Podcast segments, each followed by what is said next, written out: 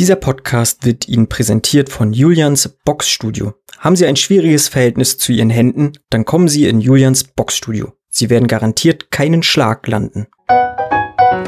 Wo ich ein Veto erwarte, ist The Worst Person in the World. Ja, Veto. Veto, ja. ich habe aber auch ein sehr schwieriges Verhältnis zu diesen Listen, die generell sich so betiteln als die besten Filme aller Zeiten. Ich kann ja nicht ihn noch mehr empfehlen, als ihn zu empfehlen. What? Was hat sie jetzt gerade gesagt? Dieser kompromisslose Egozentrismus war für einfach sehr inspirierend und gleichzeitig was, was ich sehr gut nachvollziehen kann. Aber so ein Film, der vielleicht auch von Personen handelt, die denken, sie hätten jetzt schon eine Midlife-Crisis, aber die kommt vielleicht auch erst noch. Weil ich habe dann auch mal gemerkt, was ist eigentlich mit mir verkehrt? Ihr wollt die Besprechung dieses Films jetzt nicht mehr mit einer Jackendiskussion derailen. Jetzt kommt mein großer Troll-Moment. All das führt dann, dann dazu, dass dieses angebliche Traumpaar halt eine Chemie im Minusbereich hat. Der absolute Bodensatz. Und ich habe über diese absurden Pro-Life-Anwandlungen noch gar nichts gesprochen. Irgendwie, also ich weiß auch nicht. Wir haben Special Effects, die aussehen wie eine Mischung aus Windows Clip Arts und diesem Greenscreen-Filter von TikTok. Das ist nämlich der beste Film des Jahres. Die Befreiung aus der selbstgewählten Passivität und die Entdeckung der Leidenschaft. Und es ist so herzerwärmend. Ja, der einzige Film, dem ich dieses Jahr fünf Sterne gegeben habe.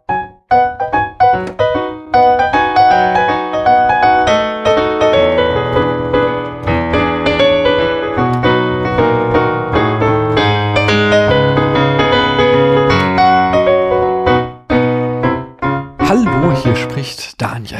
Wir befinden uns in der magischen Zeit zwischen den Jahren. Dort draußen wird es, wahrscheinlich werdet ihr es auf der Aufnahme auch das ein oder andere Mal knallen hören, denn, denn heute hat der Raketenverkauf seit Jahren das erste Mal wieder begonnen und die Leute sind schon am Böllern hier in den Frankfurter Straßen. Und wir machen das, was wir jetzt im dritten Jahr in Folge schon immer machen zwischen den Jahren. Wir widmen uns dem Filmjahr. Aber wir machen das nicht so, wie das alle machen, dass wir einfach stur runterzählen, was die besten Filme des Jahres sind, sondern wir machen das auf die Art und Weise, dass wir wie der Spätfilm, ja, weil er auch alte Filme ähm, oder Klassiker und solche, die es sein sollten, bespricht, geht es uns mehr darum, was haben wir denn dieses Jahr gesehen und werden uns fragen, wie war denn unser persönliches Filmjahr? Und wir, wer das ist, das sage ich euch jetzt, indem ich erstmal mir gegenüber frage, hallo du da drüben, wer bist denn du? Hallo Daniel, hier ist Christiane. Hallo Christiane. Und ich frage erst noch einmal, hallo du da am anderen Ende der Leitung, wer bist denn du? Hier ist immer noch Stefan. Hallo Stefan. Und äh, dann müsst ihr mir auch noch sagen, woher aus diesem schönen Internet man euch kennen könnte. Mich kennt man vielleicht von Brainflix, ein Podcast über Psychologie und Film. Und dich, Stefan? Mich kennt ihr aus der Folge, die ihr hoffentlich zuvor gehört habt, der letzten Spätfilmfolge, wenn die denn vorher rauskommt. Das habe ich jetzt richtig verstanden. Ne? Es ist alles eben der Schwebe zwischen den Jahren. ansonsten kennt ihr mich aus dem äh, Filmpodcast Kino Korea und ansonsten aus Bar Radio und praktisch theoretisch. Sehr schön. Ja, was machen wir heute? Wir fragen uns, wie war unser Filmjahr? Dazu sprechen wir ähm, über die Top 5 der gesehenen Filme des Jahres und die Flop 3 der gesehenen Filme des Jahres. Und bevor wir das machen, machen wir noch eine Runde Honorable Mentions. Aber erstmal wollte ich so allgemein in die Runde fragen, wie denn das Gefühl war, Stefan, äh, bei Christiane, da kenne ich die Antwort schon. Wie fandest du denn so für dich persönlich das Filmjahr 2022? War es ein gutes Jahr oder sagst du, nee, es war eher enttäuschend, ich habe irgendwie viel Murks gesehen? Es war ein sehr gutes und sehr außergewöhnliches Jahr, weil ich bin nach Berlin gezogen im Februar also vor mittlerweile ja über zehn Monaten und habe mir da relativ schnell eine Kino-Flatrate gekauft von den York-Kinos, die ihr vielleicht auch kennt, wenn ihr schon mal in Berlin wart oder in München, da gibt es sie, glaube ich, auch. Das ist so eine Kinokette, die zeigen nicht die Mega-Blockbuster, aber auch nicht die, nur die Mega-Arthouse-Filme, sondern die zeigen auch durchaus mal einen Marvel-Film und so. Also laufen eigentlich alle Filme, die mich so interessieren.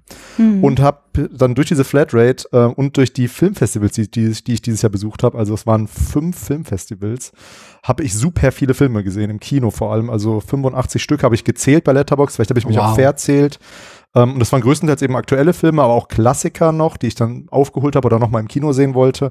Das heißt, es fiel mir, kann ich jetzt schon sagen, super schwer, das auf diese, auf diese fünf Top-Filme runterzudampfen. Und kann auch jetzt vorher vielleicht schon mal so einen kleinen, ja, so wie ich das gemacht habe, kurz ankündigen, weil ich habe keine Filme reingenommen, wenn ich es richtig verstanden habe, die ich dieses Jahr zum ersten Mal gesehen habe, zu Hause oder im Kino, weil ich ja eben so viele aktuelle Filme gesehen habe, dass ich mich dann auf die aktuellen Filme beschränkt habe ähm, in dieser in dieser Liste, die ich dann vielleicht ja, die ich dann gleich vorstellen werde oder vorstellen darf. Und ähm, ich habe auch die ganzen Filme von den koreanischen Filmfestivals außen vor gelassen, weil erstmal laufen die hier noch nicht, also es sind jetzt eben diese Filmfestivalfilme, das heißt, ihr hattet noch keine Chance, die zu gucken.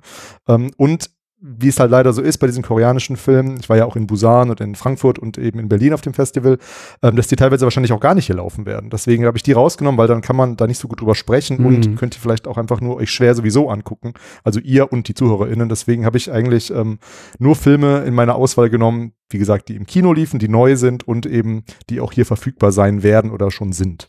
Uiuiuiui. Da werde ich das Gegenprogramm liefern. Also ich kann erst mal sagen, bis jetzt vor ein paar Tagen, wo ich die, mir das mal gezogen habe, war es für mich auch, oder was bin ich für ein schlechter Gastgeber? Christian, wie war denn dein Film? Ja, fragen wir erst mal so. Ja, es war, glaube ich, schon ziemlich gut. Äh, Ich habe laut Letterbox 325 Filme gesehen dieses Jahr. Es waren aber auch einige Kurzfilme dabei. Wir haben ja, als wir beide mit Corona hier flach lagen, uns ganz viele Kurzfilme angeguckt und Stummfilme. Deswegen, da haben wir einen riesigen Peak im April. Aber ja, es sind einige Filme dabei gewesen, die ich zu meinen Lieblingsfilmen tatsächlich zähle. So Mhm. generell, nicht nur des Jahres, sondern generell. Und Stefan, ich habe dieses Jahr auch geschafft, mehr äh, südkoreanische Filme zu gucken. Das war ja beim letzten Jahr noch so ein Trauerspiel, dass ich irgendwie acht geguckt habe oder so. Und diesmal sind es zumindest 27. Aber äh, die japanischen Filme liegen noch deutlich drüber mit 43.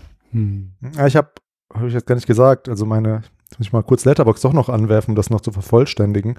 Ähm, ich habe ähnlich viele Filme gesehen wie du. Ich glaube, weniger als letztes Jahr. Und ich habe mir eigentlich auch vorgenommen, nächstes Jahr nicht so viele Filme zu gucken, weil ich gerne wieder mehr lesen möchte und irgendwie, ja, mich auch anderen Sachen widmen möchte, wo Film gucken immer toll ist. Also ich bin trotzdem ein bisschen weniger als letztes Jahr. So, ich habe dieses Jahr 255 Filme geguckt und davon meine ich um die 130 südkoreanischen. Also das ist bei Mhm. mir das Land mit den meisten Filmen. Ja. Ähm, durch, meine, durch meine Begeisterung, aber auch äh, eben durch den Podcast ist das eigentlich das Gleiche. Also ähm, genau, 100, 142 südkoreanische Filme habe ich gesehen. Nicht schlecht. Ich habe mir nicht aufgeschrieben, wie viele koreanische Filme ich gesehen habe. Ähm, ich weiß aber, es war, was, als du hier zu Gast warst, Stefan, ich weiß nicht, ob es auf der Aufnahme war oder im Vorgespräch, da habe ich mal geguckt, wie viel es insgesamt waren und da warst du entsetzt, weil es so wenig waren. Ich glaube, es war auch im einstelligen Bereich oder so. Das hat sich definitiv dieses Jahr sehr gebessert. Da habe ich sehr, sehr viel auch nachgeholt an Klassikern und auch halt viel mit Christiane geguckt und auch viel, was sie ja auch für euren Podcast geguckt oder für deinen Podcast, wenn sie da zu Gast war, geguckt hatte, habe ich dann immer mitgeguckt. Von daher, da, da war ich dabei. Ich habe mir aber rausgeschrieben, ich habe dieses Jahr 52 Filme mit vier Sternen oder mehr bewertet. Von daher würde ich auch sagen, dass ich das ein ziemlich gutes Filmjahr finde. Ich habe allerdings auch 32 Filme mit 1,5 Sternen oder weniger bewertet, was allerdings auch quasi selbst verschuldet ist dadurch, dass Christian und ich ja auch ganz viel Spaß haben, uns immer mal so Filme mit fragwürdiger Qualität anzugucken und die dann auch entsprechend abzustrafen auf Letterbox. Da haben wir durchaus Spaß dran. Von daher würde ich nicht sagen, dass, dass mein Film ja verschlechtert hat, dass ich so viele eher semi-geile Filme gesehen habe. Du hast übrigens 19 aus Südkorea geguckt. Ah, guck, ich wette, das sind mehr, als ich bisher in meinem ganzen Leben gesehen habe. Ich verspreche mich weiter zu bessern, Stefan. Also ihr müsst euch nicht rechtfertigen. Äh, Doch. aber Ich, äh, also, Aber im nächsten Jahr werde ich mich auch sehr viel dem japanischen Film widmen. Das weiß ich jetzt schon, weil ich eine japanische Schauspielerin zu der meistgesehenen Schauspielerin machen werde nächstes Jahr.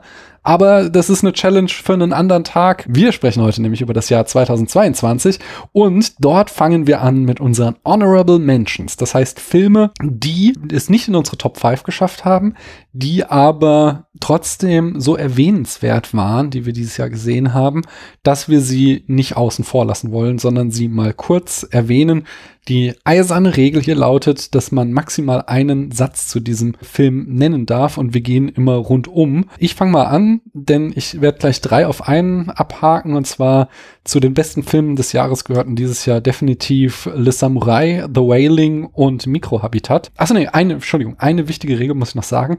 Sobald jemand einen Film nennt, den ein anderer oder eine andere noch weiter oben in der Liste hat, hat die Person das Recht, Veto zu rufen und äh, die Person muss sofort aufhören zu reden und wir reden erst später dann über den Film. Also, meine ersten Honorable Mentions sind Le Samurai, The Wailing und Mikrohabitat. Warum das der Fall ist, könnt ihr bei Le Samurai und The Wailing jeweils in einer Einzelfolge hören und bei Mikrohabitat hat Christiane im vergangenen Jahr über diesen Film gesprochen. Den hatte sie in ihren Top 5 und entsprechend könnt ihr danach hören, was den Film besonders macht. Und damit gebe ich das Wort weiter an Christiane zu ihrer ersten Honorable Mention. Ja, und ich will natürlich noch hinzufügen, dass äh, Stefan und ich über den Film auch schon gesprochen haben in seinem Podcast. Mikrohabitat jetzt. Genau. genau. Ja, mein erste, meine erste Honorable Mentions ist, äh, Mention ist ein äh, Anime namens Angel's Egg von Mamoru Oshii aus 1985. Und äh, den empfehle ich, weil das ist ein postapokalyptisches, surrealistisches, wunderschönes, minimalistisches Anime Anime-Meisterwerk, das sich mit Fragen des Glaubens und Existenzialismus auseinandersetzt. Wow, das klingt Spannend, auf jeden Fall. Stefan, was ist deine erste Honorable Mention? Also erstmal noch wirklich der, die Ankündigung, dass alle oder fast alle Filme, die ich jetzt in den Honorable Mentions nenne, dass die auch hätten alle auf Platz 5 bei mir stehen können. Das mhm. war ja die mhm. Regel. Ne? Also die, der Plan, dass wir nur fünf Filme eben äh, als Top-Filme wählen und deswegen, das sind fast alles Filme, die auch auf fünf hätten sein können, mhm. theoretisch. So auch der erste Film, The Hill of Secrets ähm, von E. In. Ein, ja, ein ganz toller Coming-of-Age-Film. Mehr will ich darüber nicht sagen. Also aus Südkorea. Ähm, der auf der Berlinale lief und ich hoffe auch äh, irgendwann mal mal hier verfügbar sein wird. Mhm. Sehr schön. Ich habe Anfang 2021, wirklich so in der ersten Januarwoche, angefangen, mich durch die Filmografie von Alfred Hitchcock zu schauen. Und es sind über 50 Filme, von daher habe ich mehr als ein Jahr dafür gebraucht und habe es jetzt im Dezember abgeschlossen, mein zweites Hitchcock-Jahr und damit habe ich sämtliche Filme, die nicht verschollen sind, von ihm gesehen und wollte da jetzt auch zwei nennen und der erste, den ich da nennen möchte, ist Strangers on the Train. Ist jetzt kein Geheimtipp, aber es ist ein nahezu perfekter Hitchcock-Film mit allen Zutaten, die man auch in den ganz großen Meisterwerken finden kann. Von daher schaut ihn euch an. Ich habe als nächstes Die Mörder sind unter uns von Wolfgang mhm. Staute aus 1946. Das ist der erste deutsche Nachkriegsfilm, der Stilelemente des deutschen Expressionismus und Film Noir nutzt, um Fragen der kollektiven und persönlichen Schuld am Holocaust zu thematisieren. Zerschmetternd und wichtig. Wow. Ähm, ich habe noch auf meiner Liste Der Alpinist, äh, ursprünglich erschienen 2021 von Peter Mortimer und Nick Rosen, die einzige Doku in meiner Liste, glaube ich. Mhm. Ähm, eine Doku, die einen ähnlichen Gang einschlägt wie Free Solo, aber ähm, besser funktioniert und mir im Kino unglaublich äh, ja, das, die Pumpe gegangen ist und die Hände geschwitzt haben bei diesem Film, also bei diesen Bildern. Ganz toller, Doku-Film. Mhm. Einen zweiten Hitchcock nenne ich euch noch und zwar I Confess. Christian hat der gar nicht so gut gefallen, aber ich fand ihn doch besonders so im Nachhinein drüber nachdenken ziemlich gut. Und zwar ist es der Hitch, der die Nouvelle Vague auf ihn aufmerksam gemacht hat und die Auteur-Theorie damit maßgeblich geprägt hat. Und es handelt sich in diesem Film um eine Verhandlung von Schuld. Mm, das war der mit dem Pfarrer, ne? Mm. Ja, nee. Ähm, ich habe einen Film, da werde ich wahrscheinlich jetzt ein Veto kriegen, nämlich Fabian oder der Gang vor die Hunde. Ne, den habe ich auch in den ähm, Honorable Mentions, von daher können wir da gemeinsam drüber reden. Okay. Ja, von Dominik Graf aus dem Jahr 2021 und ich habe da einfach mal meine Letterboxd-Rezension mitgebracht, weil die besteht nur aus einem Satz. Und ich habe geschrieben, wie dieser Film, ein Film über die Liebe, über moralisches Handeln, über das Nicht-Hinsehen, über den Stolz, über die Leidenschaft, über das Zerbröckeln, über das Wiederfinden, über die Sinnlichkeit, über die Verführbarkeit, über die Vergangenheit, so sehr ein Film über die Gegenwart sein kann, ein ängstigender, beschämender Film über unsere heutige Passivität im Umgang mit Rechtsextremismus und Demokratiefeindlichkeit ist unfassbar clever, elegant und einfach ein verdammtes Brett. Ich habe den hätte ich auch in meiner Liste gehabt, aber ich glaube, ich habe den letztes Jahr schon gesehen mm. auf der Berlinade, deswegen habe ich den nicht so auf dem Schirm gehabt, aber ein ganz toller Film, ja. Auf jeden Fall. Der war letztes Jahr auch in vielen Jahresendfolgen wurde der richtig abgefeiert und vollkommen zu Recht. Ich habe heute ihn oft hin und her geschoben. Er war mehrmals in der Top 5 und das ist wirklich so, so um Haaresbreite wieder rausgefallen. Ja, es ist eine Kästner-Geschichte über den beginnenden Nationalsozialismus, die unglaublich modern und energetisch verfilmt ist und äh, schon, also ich kann nichts hinzufügen, was Christian nicht schon gesagt hat. Stefan. Ich habe noch auf meiner Liste Honorable Mentions RRR von SS Rajamouli. äh, der Film hat für mich Actionfilm durchgespielt und war wohl das spektakulärste Kinoerlebnis äh, des letzten Jahres. Sehr schön. Im Frühling hatte ich eine kurze, aber heftige Affäre mit Joachim Triers Film und äh, da möchte ich als erste Honorable Mention Reprise nennen. Der verhandelt die Themen Sucht und Besessenheit und beim Schauen hast du den dringenden Wunsch, die Dinge mögen sich zum Guten wenden, weißt aber, dass das nicht gelingen kann. Hm. Großartiger Film. Christian. Ich habe Drive My Car von Ryusuke Hamaguchi als nächstes. Veto. Okay. Dann werden wir später darüber sprechen. Stefan, du bist dran. Ich habe noch A Hero von Ashgar Fahadi in meiner Liste. Ein Film, der mich im besten, ähm, im besten Sinne, sagt man das so, im Mhm. besten, ja, im besten, ja doch, im besten Sinne an die südkoreanischen Filme erinnert hat, äh, aller, ja, aller Parasite tatsächlich, weil der Film ähnlich tragisch und komisch ist, wie eben viele südkoreanische Filme, die ich so schätze. Deswegen ein ganz toller Film ähm, um, einen, um eine tragische Heldengeschichte. Hm, schön. Ein weiterer Joachim Trier-Film, den ich auf in meinen Honorable Mentions habe und wo ich ein Veto erwarte, ist The Worst Person in the World. Ja, Veto. Veto, ja. Okay, Christiane. Ich habe als nächstes Cure von Kiyoshi Kurosawa aus 1997. Und ich habe ähm, mit den aktuellen Melodramen von Kurosawa angefangen, Wife of a Spy und Journey to the Shore, die fand ich total doof. Und äh, mir wurde aber gesagt, versuch's nochmal mit den Horrorklassikern, Pulse und Cure vor allem. Und Cure fand ich wesentlich besser als, also Pulse auch, aber äh, vor allem Cure fand ich sehr, sehr gut. Und ich glaube, ich verstehe jetzt besser, wofür der Regisseur geschätzt wird, weil Cure ist wirklich ein Horrormeisterwerk, meiner Meinung nach, das übernatürliche Elemente in eine klassische Detektivgeschichte einfließen lässt und so wahrhaft unheimliche Momente über ein unsichtbares und sich der menschlichen Logik entziehendes Böses schafft, dem man nicht entkommen kann. Nice. Stefan. Memoria von Apichapong cool. Mein Letterboxd-Review lautet, dachte kurz, ich wäre in einer von diesen 4D-Vorstellungen gelandet, denn genau wie Hilda Swinton im Film höre ich die ganze Zeit ein seltsames Geräusch. War dann aber doch nur der schnarchende Typ neben mir. Was war denn sonst noch? Drei Leute haben vorzeitig den Film verlassen und ich habe mich noch nie so für mein zu lautes Popcorn-Essen geschämt.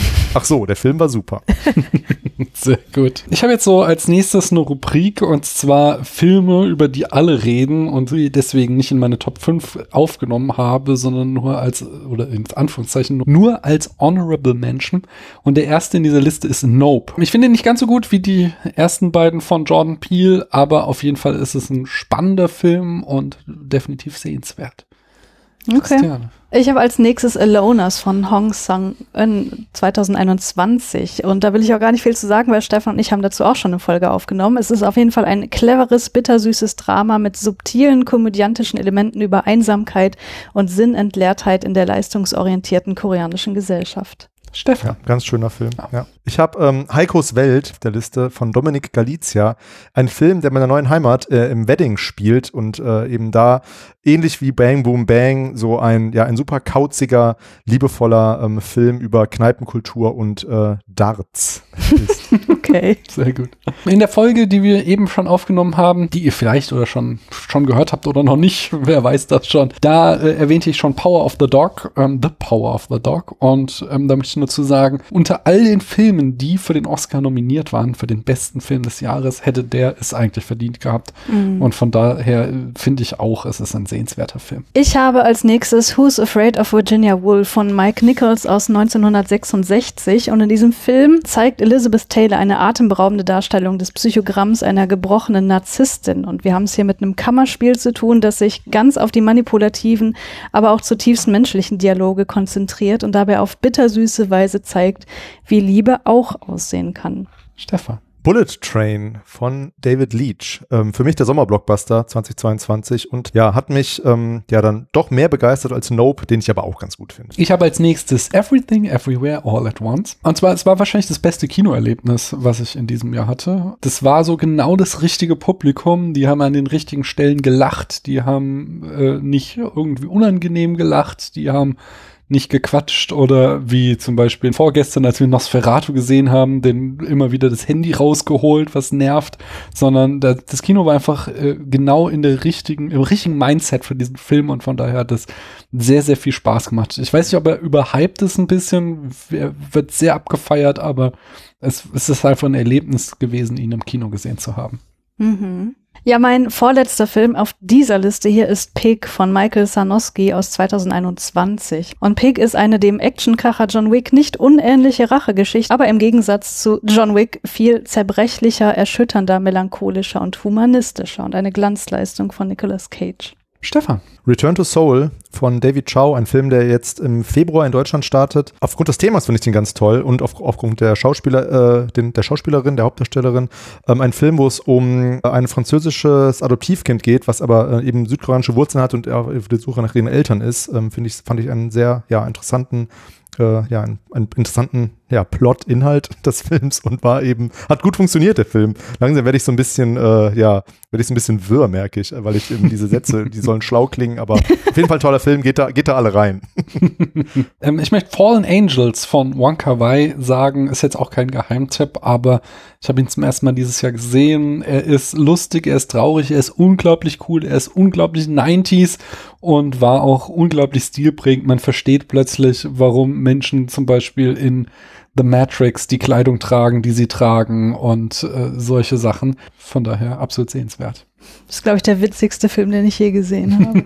ja, mein letzter Film ist, ich muss ihn mit reinnehmen, Hamilton oh, von Thomas Cale 2020. Ich sage dazu nur so viel, es ist ein Musical und trotzdem in meinen Honorable Mentions und das ist Aussage genug. Christiane wurde an Weihnachten gezwungen, Hamilton mit mir und meinen Kindern zu gucken, mhm. weil wir absolute Hamilton-Fans sind und Christiane Musicals verachtet, aber wir konnten sie auf unsere Seite ziehen. Stefan. The Novelists-Film von hm. Hong Sang-soo muss rein. Finde ich immer super, im, vor, allem, vor, allem, im Kino anzusehen. Hong Sang-soo äh, habe ich auch schon im Podcast besprochen. Ich, ja, ich habe einfach einen Sweet Spot für den, obwohl die Filme alle so ein bisschen gleich, aber dennoch unterschiedlich sind. Ich habe im Januar, im Japanuary, habe ich Our Little Sister von Hirokazu Koreeda gesehen und dieser Film ist wie, wie alle Koreeda-Filme, die ich kenne. Es ist so eine sanft inszenierte Geschichte über Familie in Japan. Und das Ding ist, dass Koreeda aber in jedem Film eine andere Familienkonstruktion, eine andere Kombination von Menschen, die sich als Familie verstehen, zeigt. Und hier sind es eben Schwestern, ähm, die eine neue, eine Halbschwester quasi kennenlernen und gewissermaßen adoptieren. Und ja, das hat einfach bleibenden Eindruck hinterlassen. Es ist ein sehr schöner, ruhiger Film. Bin ich dran? Du bist nur, genau, Christiane ist durch, ja. nur noch du bist dran. Next Sohi, ein Festivalfilm, der hoffentlich aber hier auch anlaufen wird oder irgendwo streambar sein wird, von Julie Jung. Ähm, ein Film über eine Telefonistin aus Südkorea, ähnlich wie Ilonas, aber hat einen anderen Fokus, nämlich es geht um das äh, ja doch sehr unfaire Ausbildungssystem in Südkorea. Ein ganz äh, ja, ergreifendes Drama. Hm. Ich bin schon im Herbst 2021 durch Strange Days auf die Unruhen in LA von 1992 gestoßen. Und das war auch so ein Thema, was mich begleitete. Ähm, zusammen mit Christiana haben wir die Doku-Serie OJ Made in America gesehen, die das Thema auch verhandelt, aber ich möchte hier auch meine erste Doku für heute nennen und zwar LA 92, die sich eben auch diesem Thema widmet, wie kam es zu diesen rassifizierten Ausschreitungen in LA 1992 und das Spannendste an dieser, oder das unglaublich Spannende an dieser Doku war, dass sie die Ereignisse zeigt, ohne sie zu bewerten. Also es findet keine Einordnung statt, die über die Auswahl der gezeigten Bilder hinausgeht. Und so, dass du eben Umstände siehst, die dazu führen und was genau passiert ist, äh, aber hier wird nicht irgendwie verurteilt oder beurteilt und das hat diesen, diese Doku für mich dann doch sehr, sehr interessant gemacht. Mona Lisa and the Blood Moon 2021 von Annalili Amipur. Ähm, ja, mit John Jung So aus Burning, ich glaube, meine Lieblingsschauspielerin aus Südkorea, kann man sagen. Ähm, und äh, ein Film, der einen tollen Soundtrack hat. das will ich dazu sagen. Hm, interessant. Äh, da habe ich gar nicht mitgekriegt, dass Amipur einen neuen Film hat. Der kommt auf meine Watchlist. Aber sowieso, ich werde eine Liste erstellen mit allen Filmen, die wir nennen. So mache ich das auch jedes Jahr. Das heißt, da könnt ihr viel auf eure Watchlist packen da draußen. Äh, mein letzter Honorable Mention ist, ähm, ich möchte es auch einleiten, im Sommer da hatte ja der andere Stefan vom Sneakpot das Vorgeplänkel mal umgedreht und mir lauter Fragen gestellt. Und eine Frage war, welchen Film findest du sexy? Und ich habe mich so gefragt, also ich konnte die Fragen nicht richtig beantworten und das hat mich so gefragt, so, hm, warum kenne ich mich so schlecht in dem Genre aus und habe es auch in diesem Jahr so ein bisschen exploriert und mir, wie Google es äh, sehr schön nennt, Erotismusfilme angeguckt und habe dann auch festgestellt, ja, okay, es liegt daran, dass es halt auch echt viel Schrott in diesem Genre gibt, deswegen kenne ich mich da nicht so gut aus. Aber ein Film, der da auch immer ganz weit oben auf den besten Listen steht, ist Itu Mama Tambien von Alfonso Cuarón. Und mh, mm, ich finde den gar nicht mal so erotisch, diesen Film. Aber der macht, äh, Coron macht genau das in diesem Film, was er am besten kann. Er lässt die Kamera immer wieder abschweifen und erzählt eigentlich im Hintergrund die eigentliche Geschichte und zwar den Zustand der mexikanischen Gesellschaft die eine Gesellschaft mit sehr viel Polizeigewalt ist. Und das sehen wir, während wir vordergründig eben einen erotischen oder mehr oder weniger erotischen äh, Road-Movie sehen, sehen wir halt im Hintergrund immer diese Geschichten, wie unterdrückt die äh, mexikanische Bevölkerung ist. Und das hat diesen Film doch sehr, sehr eindrücklich gemacht und deswegen meine letzte Honorable. Dann beeile ich mich jetzt. Ich habe noch fünf Filme auf der Liste, aber ich sage sowieso nicht so viel dazu. Ähm, Im Westen nichts Neues, 2022 von Edward Berger. Ja, also äh, das deutsche Kino kann irgendwie doch was. Also es ist ja nahezu ein Blockbuster. Und ich bin da ganz bei Wolfgang M. Schmidt, der ihn ja, glaube ich, auch in seiner Liste auf Platz 1 gewählt hat. Also ein wirklich ein beeindruckender Film, finde ich. Ähm, dann auch auf Netflix Texas Chainsaw Massacre 2022 von David Blue Garcia. Ein Film, wo ich den schlechten Ruf nicht verstehe, weil ich finde, das ist einfach astreiner Splatter slash Gore und ich finde ihn wirklich unterhaltsam. Habe ihn nicht so gut bewertet letztendlich, aber ich finde, für das, was er eben sein will, ist er eben auch was. After Sun, ich glaube, der letzte Film, den ich im Kino gesehen habe dieses Jahr, nee, stimmt gar nicht, aber einer der letzten Filme, 2022 von Charlotte Wells. Ähm, ein Film, der mich im Kino sehr gelangweilt hat und ich dann dachte so, puh, warum wurde mir der denn empfohlen? Und der hat aber ziemlich lange, eigentlich bis jetzt nachgewirkt. Also auf jeden Fall eine ganz große Schauempfehlung dann letztendlich. Hat so ein bisschen den Spirit von ähm, Call Me By Your Name, so, so ein hm. bisschen Urlaub, aber auch eine ernste Grundthematik. Ähm, Triangle of Sadness 2022 von Ruben Östlund war für mich der lustigste Film des Jahres. Also äh, auch fast auf Platz 5 gekommen. Und ähm, ja, ich habe noch dieses Jahr zum ersten Mal gesehen Metropolis und Ice White Shut, auch zwei Filme, die mich echt äh, mhm. beeindruckt haben. Ähm, und möchte aber zuletzt noch erwähnen Sodom 2001 von Yoon Jong Chan. Ähm, das ist, glaube ich, fast der beste Film, den ich dieses Jahr gesehen habe. Ist eben ein älterer Film, ein südkoreanischer, der auch hier sehr schwer zu bekommen ist. Es gibt, glaube ich, eine alte Tartan, Taten Blue äh, DVD, die kann man sich kaufen und sollte man auch, weil das ist ein ganz toller psychologischer Horrorfilm, aber eigentlich gar nicht so ein richtiger Horrorfilm, vielleicht eher so ein Horror-Drama, wie man sie, also das, wie, wie, man mit diesem Unwort auch oft sagt, hier, wie heißt es, Elevated Horror oder so. Mhm. Also wenn ihr euch Sodom oder Sorum geschrieben äh, besorgen könnt oder den schauen könnt, dann macht das auf jeden Fall. Und das wäre so meine, ja, meine Honorable Mention Liste. Sehr schön. Und dann kommen wir zum Höhepunkt des heutigen Tages, die Top 5. Beginnend mit Platz 5 und Christiane darf anfangen. Welches ist deines Erachtens der fünf beste Film, den du dieses Jahr gesehen hast? äh, auf Platz 5 habe ich Jan Dielmann. Hm, sehr schön. Möchtest du da auch was zu sagen? Äh, sag du doch erstmal. Okay, ich äh, spare mir jetzt den vollständigen Titel, könnt ihr ja nachgucken. Also es ist der beste Film aller Zeiten, wissen wir ja. Und der Film zeigt drei Tage im Leben der Jeanne Dielmann. Das ist eine verwitwete Hausfrau und wir sehen sie dabei, wie sie Essen zubereitet, wie sie Erledigungen in der Stadt macht, wie sie relativ oberflächliche Konversation mit ihrem Sohn hält und nebenbei als Sexarbeiterin arbeitet, um Geld zu verdienen dass sie in einer Suppenschüssel aufbewahrt. Also es ist äh, offensichtlich erstmal auf der Oberfläche absolutes Spießertum, was wir hier sehen. Im Rahmen dessen sich die Menschen, also vorrangig äh, Jeanne, äh, die Hauptfigur, mit einer relativ ereignislosen und repetitiven Existenz zufrieden geben. Und diese rigiden Strukturen, denen sie nachgeht, die stürzen im Verlauf des Films aber zunehmend zusammen äh, ausgelöst dadurch, dass einer ihrer Freier länger braucht als gewöhnlich und dadurch gerät halt der Tagesablauf völlig durcheinander und äh, eins kommt zum anderen und plötzlich hat sie Freiräume, also zeitliche Freiräume, die sich, die sie nicht zu füllen vermag. Und es beginnt sehr subtil, also sie vergisst, äh, den Deckel wieder auf die Suppenschüssel zu legen und ähm, das ist aber so effektiv inszeniert, dass man sofort checkt, okay, hier geht gerade irgendwas total schief. Aber es ist halt nur ein Akt ist, dass sie vergisst, diesen, diesen Deckel wieder drauf zu tun. Und das ist total äh, wirkungsvoll.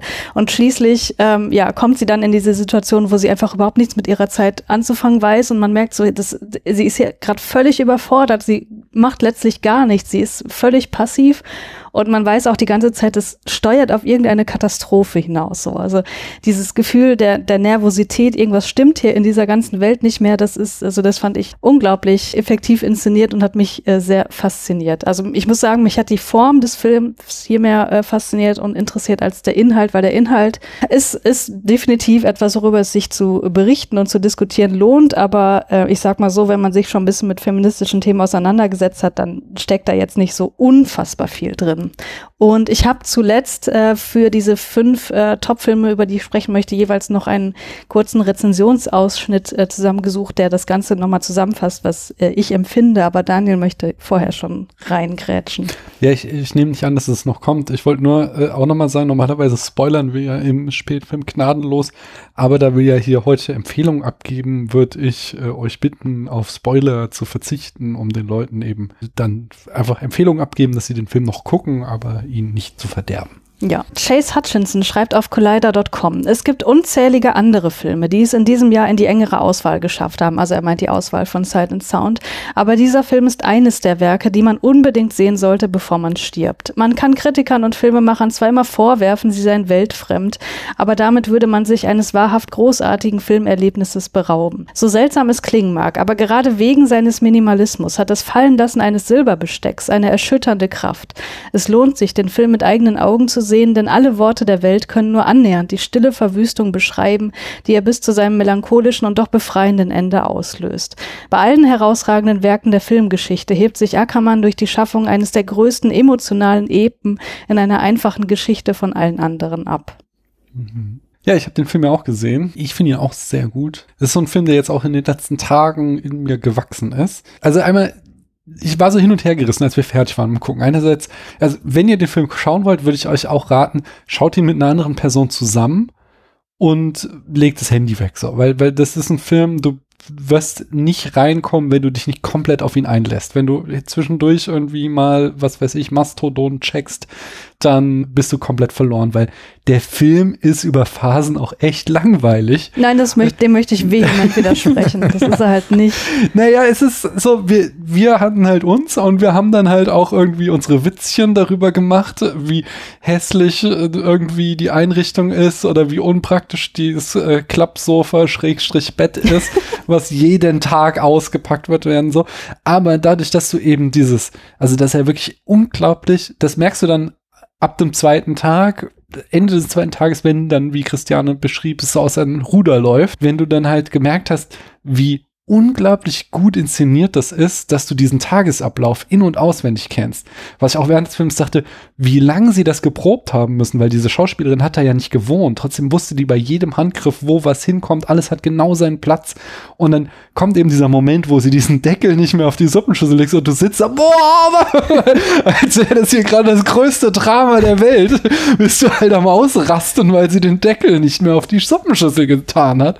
Und solche kleinen Momente. Und dann dann, nachdem wir den Film geguckt hatten, da waren wir auch erstmal so ein bisschen ratlos, so ja, das ist jetzt der beste Film der Welt. Und dann haben wir die sehr lange Deep Focus Review dazu gelesen, die dann eben sehr ausführlich auch beschreibt, wie der Film eben gerade, weil er sich filmischen Konventionen verweigert äh, und weil er eben auch Sachen zeigt, die du sonst im Kino nicht zu sehen bekommst. So, wir sehen eine Hausfrau, die ihre Hausarbeit macht. Das ist etwas, was dezidiert niemals jemals im äh, Kino zeigt, sondern wir sehen normalerweise Männer, die Action-Scheiß machen. Und das ist halt dadurch so eine feministische Kraft entwickelt, der Film. Da habe ich dann entsprechend auch, ja, immer wieder länger drüber nachgedacht. Es ist schon auch so ein bisschen prätentiös, dass der jetzt ausgerechnet dieser Film auf Platz eins gelandet ist und eben keiner mit so einer äh, klassischen Narration. Ich hatte es ja auch in äh, Unspoolt, da haben die auch darüber geredet, habe ich gehört. Und, und da sagte Amy auch, ähm, so, ja, du willst halt wenn du als Kritikerin da ähm, die Filme, deine Liste einsenden darfst. Bei Sight and Sound ist äh, ganz wichtig zu wissen, die Listen sind öffentlich. Im Nachhinein kann jeder sehen, wer wie abgestimmt hast. Und du wirst halt von deinen Peer Group dann beurteilt. So. Und dann willst du natürlich nicht irgendwie nur Spielberg und äh, was weiß ich halt, so, so die Kassenschlager haben, sondern du willst halt dich auch irgendwie abheben. Ähm, von daher äh, ist es auch schon so, so, äh, so ein bisschen snobistisch, aber es ist, ja, dadurch, dass der Film mich halt nicht so losgelassen hat in den letzten Tagen, muss ich sagen, es ist halt ein verdammt guter Film. Es ist kein einfacher Film, aber verdammt gut. Hast du den gesehen, Stefan? Nee, aber ich werde ihn jetzt natürlich mir angucken. Ich habe aber auch ein sehr schwieriges Verhältnis zu diesen Listen, die generell sich so betiteln als die besten Filme aller mhm. Zeiten. Mhm. Weil, ich meine, natürlich, Also ich bei meinem Wissenschaftspodcast äh, mit, mit Rebecca, mit der du ja auch Podcast, podcastest, Christiane, ähm, Mhm. schon oft ähm, über Literaturkanon gesprochen, also wie sowas zustande kommt und dass es ja auch häufig so weiß, männlich geprägt ist und dieser und äh, ich bin jetzt noch nicht so weit in meinem Denken, dass ich das auf super gute Worte runterbringen kann, aber ich habe mich dann schon auch mit, mit der Frage nach Kanon beschäftigt, weil ich ja eben ein großer Fan des südkoreanischen Kinos bin und finde es dann fast frech, dass in dieser 100er-Liste äh, letzt, also im, vor zehn Jahren kein einziger südkoreanischer Film drauf war und jetzt eben Parasite drauf ist, aber auch aus, auf einem ziemlich unteren Platz, so dass das ja irgendwie so eine ganz eigene Bubble ist, diese KritikerInnen-Bubble, die vermutlich auch dann doch immer noch recht so westlich geprägt ist, Mhm. würde ich mal behaupten jetzt einfach. Und das dann letztendlich dann auch eine, also man, es gibt auch so eine IMDb-Bubble, wo dann eben die Verurteilten auf Platz 1 ist und diese ganzen Spielberg-Streifen. Da gibt es eben die Letterbox-Bubble, zu der ich mich irgendwie am ehesten noch dazu zählen würde, wo ich mich dann wundere, dass Common C gar nicht auf der Liste ist, der ja irgendwie ja sich jetzt wieder mit Parasite abgelöst hat auf dem auf Platz 1. Also ich habe da ein sehr schwieriges Verhältnis zu diesen Listen, weil wie du sagst, Daniel, das ist immer so ein bisschen auch ähm, hat, hat, hat ein bisschen was von Gatekeeping und also ich finde, es ist halt super schwierig zu, zu behaupten, irgendwas sei der beste Film aller Zeiten oder irgendwas ist jetzt Must-See, weil es kommt immer darauf an, wo man sich halt gerade befindet und ähm, was man als, ja, also was, was ist überhaupt wertvoll oder warum sollte man das gucken? Und das ist natürlich auch, das machen die schon richtig, dass es so zeitlich wandelbar ist und man eben doch mal alle zehn Jahre das versucht zu updaten. Ähm, aber ich halte nicht so viel von der Liste oder denke jetzt nicht, dass ich diese Filme mir alle angucken muss. Ich bin aber sehr neugierig, auch nach dem, was ihr jetzt gesagt habt. Ähm, ich fand es ganz witzig, dass ich, äh, ich folge auch Cinema Strikes Back bei, ich glaube, bei Instagram und die sind natürlich auch nochmal so ihre eigene Bubble. Ich würde sagen, eher so IMDb-Crowd äh, hat da irgendwie Spaß dran an diesem, an dem Podcast und an dem Format. Und dann haben die halt gefragt, was, was die Leute denn davon von der Top 10 halten. Also von dieser and Sound Top 10, wo ja irgendwie wirklich diese, ja, die besten Filme aller Zeiten, also auch sowas wie In the Mood for Love ist da ja drin und auch Vertigo ist, glaube ich, noch in den Top 10. Also dort Filme, die man auch durchaus kennen kann oder vielleicht dann doch irgendwie kennen sollte. Jetzt fange ich selber so an. Und dann meint, habe ich halt mal die Kommentarspalte gelesen und das war super witzig, so von wegen, hä, wo ist denn Jurassic Park und wo ist denn irgendwie hier äh, das und das? Also wirklich diese eben von Leuten, die halt dann so einen ganz anderen Zugang zu Filmen haben und den ich denen auch gar nicht absprechen will, aber die kommen eben, die, die Hm. kommen eben nicht in dieser Liste vor und ich finde das halt immer also super schwierig und es kommt eben wirklich auf den eigenen Standpunkt an, was man irgendwie an Filmen schätzt und ich, ne, also das ist dann eben immer schwierig, dann irgendwie von den objektiv besten Filmen aller Zeiten zu sprechen. Also ich Hm. verwehre mich dagegen. Aber ähm, ja, das habe ich, glaube ich, viel zu lange geantwortet.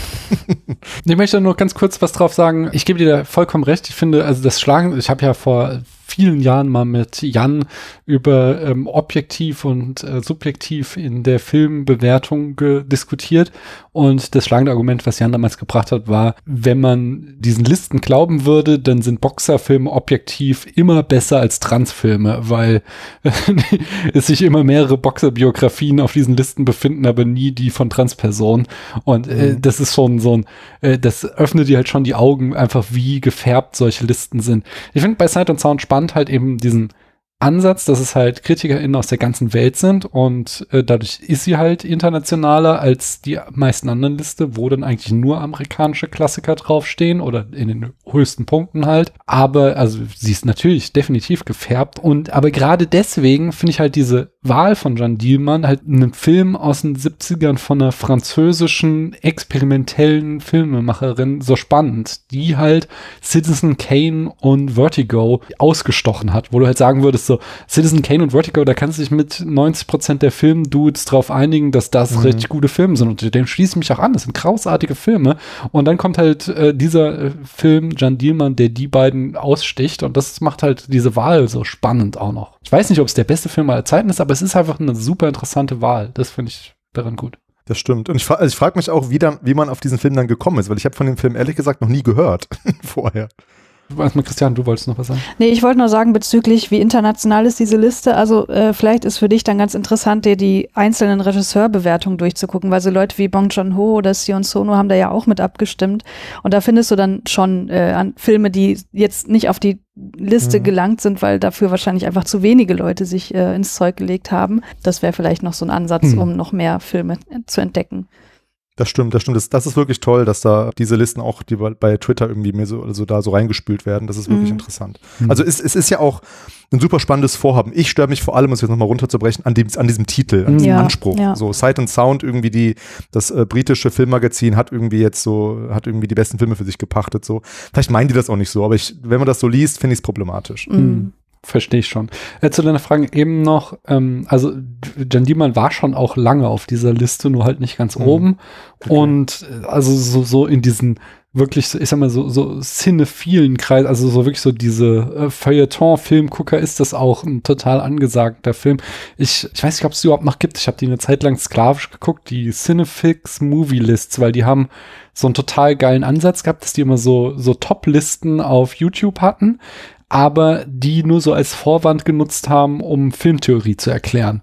Und da tauchte Jean Dielmann auch immer wieder auf, dass sie immer wieder äh, den erwähnt haben, irgendwie, wenn es halt, was weiß ich, die was weiß ich, die fünf besten Suppendeckel in Filmen. Ich weiß es nicht mehr, worum es geht, so, aber dass sie da halt immer auch immer wieder hervorgehoben haben, was so die äh, Qualitäten dieses Films sind. Von daher, ich glaube, das ist auch schon eine Hausnummer.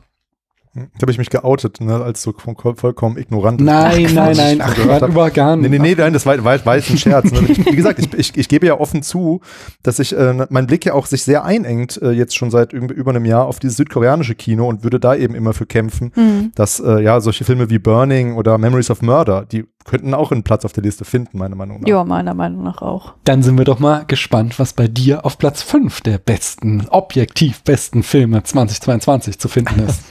Ich habe eigentlich ein Riesenproblem mit der ganzen Liste, habe ich gemerkt, weil die Filme, die, die habe ich, glaube ich, alle in der ersten Jahreshälfte gesehen, bis auf bis auf zwei, na gut, also gut zwei von fünf, dass ich eigentlich gar nicht mehr so viel super Schlaues über diese Filme sagen kann. Ich weiß nur, dass ich die total toll fand im Kino. Ähm, und auf Platz fünf ist bei mir Drive My Car von Ryosuke Hamaguchi. Ich glaube, den Film, da kann man gar nicht so viel spoilern. Der ist eben, es ist ein sehr langer Film, es ist ein sehr langsamer Film, es wird viel Auto gefahren und es ist eine Murakami-Verfilmung. Und wenn man die so mit der anderen tollen Murakami-Verfilmung, die ich gerade schon erwähnt habe, vergleicht, Burning, finde ich, dass ähm, dieser Film zwar weniger Mysterien aufweist, aber doch irgendwie so ganz viele kleine Geschichten so der Zwischenmenschlichkeit erzählt ähm, und eben auch natürlich ein bisschen ähm, Murakami-Mysterium hat. Also ähm, ein ganz toller Film, der mich äh, in seinen Bildern und in, und in seinen, ja, in seinen einzelnen Szenen echt verzaubert hat. Aber wie gesagt, das klingt jetzt auch so ein bisschen hohl, was ich da sage, weil ich glaube, viele Filme auf der Liste, den, da würde ich jetzt gleich zu sagen, dass ich einfach, dass die mich einfach so mitgerissen haben und ich dann echt berührt war. Wie gesagt, von einzelnen Szenen, die ich jetzt gar nicht so auch aus Spoilergründen hervorheben will, wäre ja auch langweilig, wenn man den Film noch nicht gesehen hat. Aber es gibt zum Beispiel diese ganz tolle ähm, Essensszene bei einer, ähm, ja, kann man sagen, koreanische Familie. Ich glaube, Mhm. er ist dann doch Japaner, hat eine Koreanerin geheiratet. Und was da so, was da dann so bei rüberkommt, was dabei gesprochen wird, das fand ich einfach beeindruckend. Und ähm, das ist kein, kein plotgetriebener Film, kann man Hm. sagen. Hm. Ja, auf jeden Ja. Fall. Ich kann ja noch ganz kurz meinen Satz droppen, den ich mir eigentlich für die Honorable Mentions aufgeschrieben habe.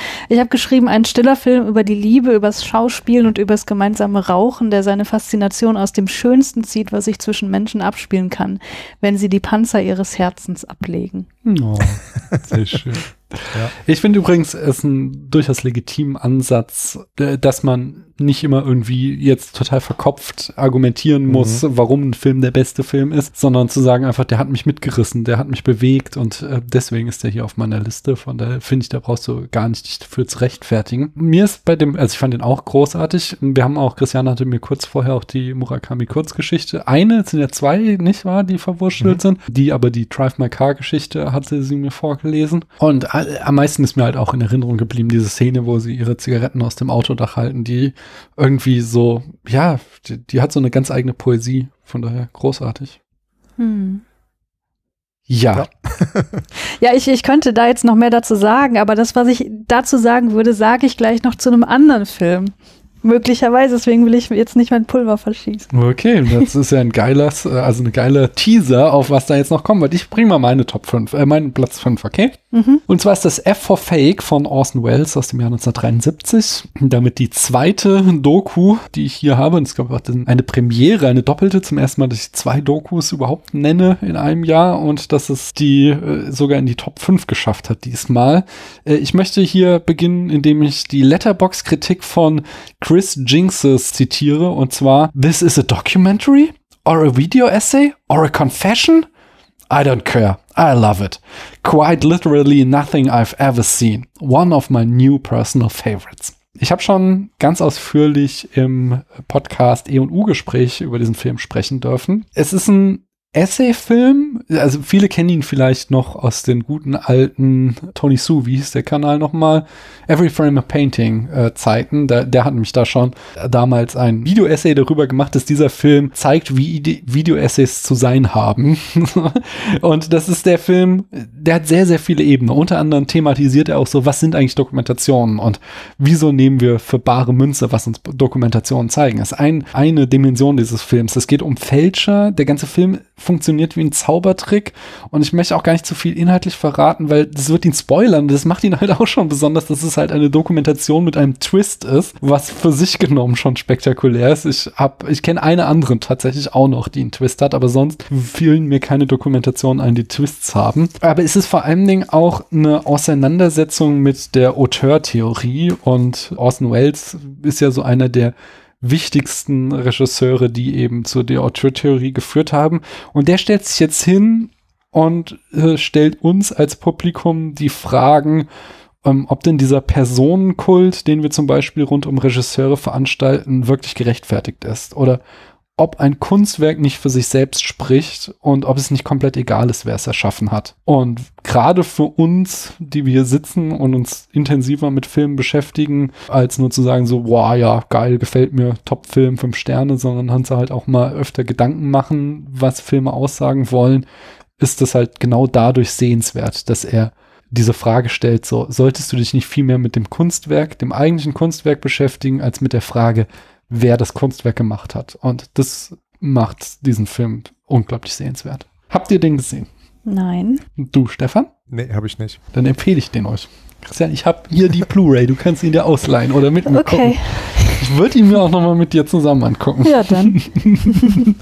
Dann kommen wir zum Platz 4 und Stefan, jetzt darfst du anfangen. Platz 4 ist ein Film, der auf Netflix läuft, den ich empfohlen bekommen habe in einem Podcast, den ich aufgenommen habe, nämlich von Professor Markus Stiegelegger, den ihr vielleicht auch schon mal irgendwo in einem Podcast gehört habt. Ähm, ein Filmwissenschaftler. Und der hat dann gemeint, dass auf die Frage, welche Film, welchen Film er denn letztens ganz gut fand, hat er The Stranger erwähnt. Ähm, ein Film, der auf Netflix eben läuft, ein Kriminalfilm, ein australischer Kriminalfilm von Thomas M. Wright, den ich vorher noch nicht kannte, den Regisseur, aber den Schauspieler kannte ich, nämlich Joel Edgerton spielt damit und ähm, ein ganz toller Schauspieler, Sean Harris, den man am ehesten vielleicht noch kennt ähm, als Bösewicht aus Mission Impossible. Ähm, kennt ihr den, Sean Harris? Äh, habt ihr den gerade vor Augen? Ist auch nicht so wichtig, aber ist ein toller Schauspieler. Mm, Ähm, sagt mir jetzt nichts. Ah ja, ich, ich, ja, jetzt wo ich das Gesicht Ja. sehe. Ja. Mhm. Also wirklich ein, ein toller Film und eigentlich relativ, eine relativ geradlinige Kriminalstory, nämlich es geht um ähm, eben einen, ja, also die Frage ist natürlich, wer ist der Stranger? Das, da spielt der Titel und auch das Plakat drauf an. Aber es geht um, ein, um eine verdeckte Ermittlung, um eben einem, einem Kindermörder auf die Spur zu kommen. Ähm, und der Film ähm, ist halt super, ich meine, das, das Wort irgendwie, das passt halt gut. Er ist halt super gritty und düster und ähm, hat sehr viel von Da- David Fincher, sehr viele so surreale Traumsequenzen. Im besten des Wortes einfach ein, ja, ein toller Kriminalfilm, der irgendwie, ähm, ja, also das ging ich wieder so hohl. Ich, also das sind einfach Filme, die mich, auf so einer, die mich auf so einer Gefühlsebene und auf sowas, was mich einfach total ge gekickt hat, irgendwie total mitgenommen haben. Und wie ich rede jetzt, glaube ich, um die, um die Spoiler halt drumherum. Ich könnte wahrscheinlich noch deutlich besser begründen, wenn ich eben ins Detail gehe, was ich aber nicht möchte, weil auch dieser Film lebt eben, ähm, wie wahrscheinlich viele Filme auf unseren Listen, davon, dass man da vielleicht auch möglichst ja, cold reingeht, also nicht so viel vorher weiß. Mich hat, mich hat er von Anfang an total mitgenommen, eben in seiner Tristheit dieser Bilder. Und ähm, die AustralierInnen können anscheinend sehr gut solche, ja, solche äh, wirklich furchtbar äh, bedrückenden und verstörenden Kriminalfilme machen. Ein anderer Film, den ich auf Mubi gesehen habe, Anfang des Jahres, ähm, ist Snowtown, wo es auch um einen realen Mordfall geht. Das habe ich gar nicht gesagt, dass The Stranger auch ein eben ein realer Fall ist und Snowtown eben auch. Und das sind beides Filme, wenn man eben, wenn man eben so, solche so gritty, düstere Cri- Crime-Filme mag, dann ist das genau das Richtige. Ähm, Wie gesagt, ich hoffe, das klang jetzt nicht total nach Servicekritik, aber ähm, ich höre auf, mich zu entschuldigen dafür. Macht Auf jeden das. Fall The Stranger ist ein toller Film, der sogar eben, also den man vielleicht sogar auch irgendwie, ähnlich wie ich das gerade zu Sorem meinte, also zu diesem südkoreanischen Horrorfilm, der mich total mitgenommen hat, könnte man bei dem Film sagen, es ist ein Kriminalfilm, der aber so ganz bisschen auch mit so Horrorelementen arbeitet, also mit wirklich so dem Bösen. Ähm, Und das finde ich, äh, hat mich einfach total gekickt. Ihr habt den wahrscheinlich nicht gesehen, oder doch? Nee, ich Nee. habe gerade nochmal geguckt, weil ich dachte erst, du meinst The Guest. Äh, Den finde ich nämlich eher so mediokrer, obwohl viele den total toll finden. Aber nein, The Stranger kenne ich nicht. Ich auch nicht. Aber kommt auf die Liste. Äh, ich mache weiter mit meinem Platz 4 und das ist Prey von Dan Trachtenberg aus dem Jahr 2022. Ich fange wieder an mit einem Zitat von Ellie with the E von Letterboxd. History, native female lead, alien, this is as far as you go. I had to pause the movie and run around in my house excitedly. Wie schon in 10 Cloverfield Lane schnappt sich Dan Trachtenberg wieder ein bestehendes Franchise und dreht einen Teil davon, der zugleich sämtliche Regeln dieser Reihe anerkennt und komplett was eigenes daraus macht. Und das hat mich sehr beeindruckt. Prey ist seit dem ersten Predator-Film der spannendste Teil dieser Rolle. Und ich persönlich würde sogar sagen, er ist noch besser als der erste Teil. Andere sehen das anders.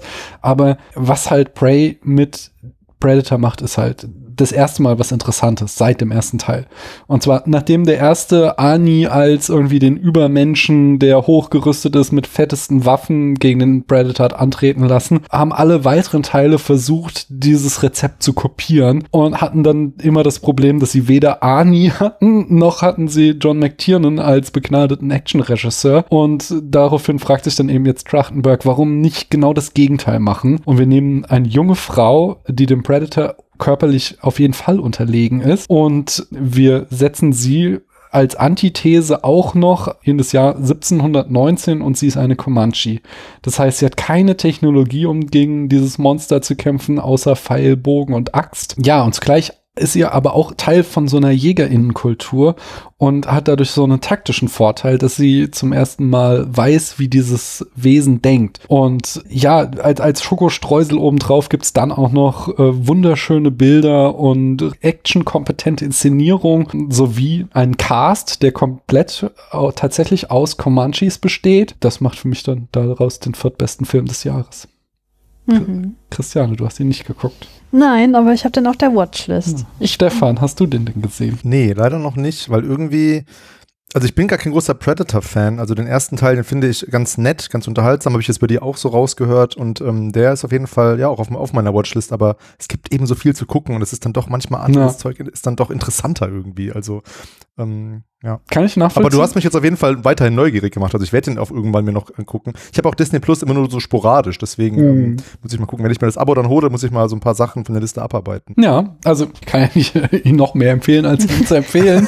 Aber es ist so, tatsächlich, ich, ich hatte auch nicht viel, also dadurch, der ist so für viele einfach so überraschend auf Disney Plus getroppt. Und Disney Plus behandelt ihn auch ziemlich stiefmütterlich. Zum Beispiel, es gibt ja ein äh, Comanche-Dub, also wo tatsächlich, also in, im, wenn es dir im normalen Synchronisation anhörst, dann ist so halt, dass die Comanches Englisch reden. Es tauchen Franzosen auf, die sprechen Französisch und es wird nicht übersetzt. Und der Predator spricht hier sowieso nicht.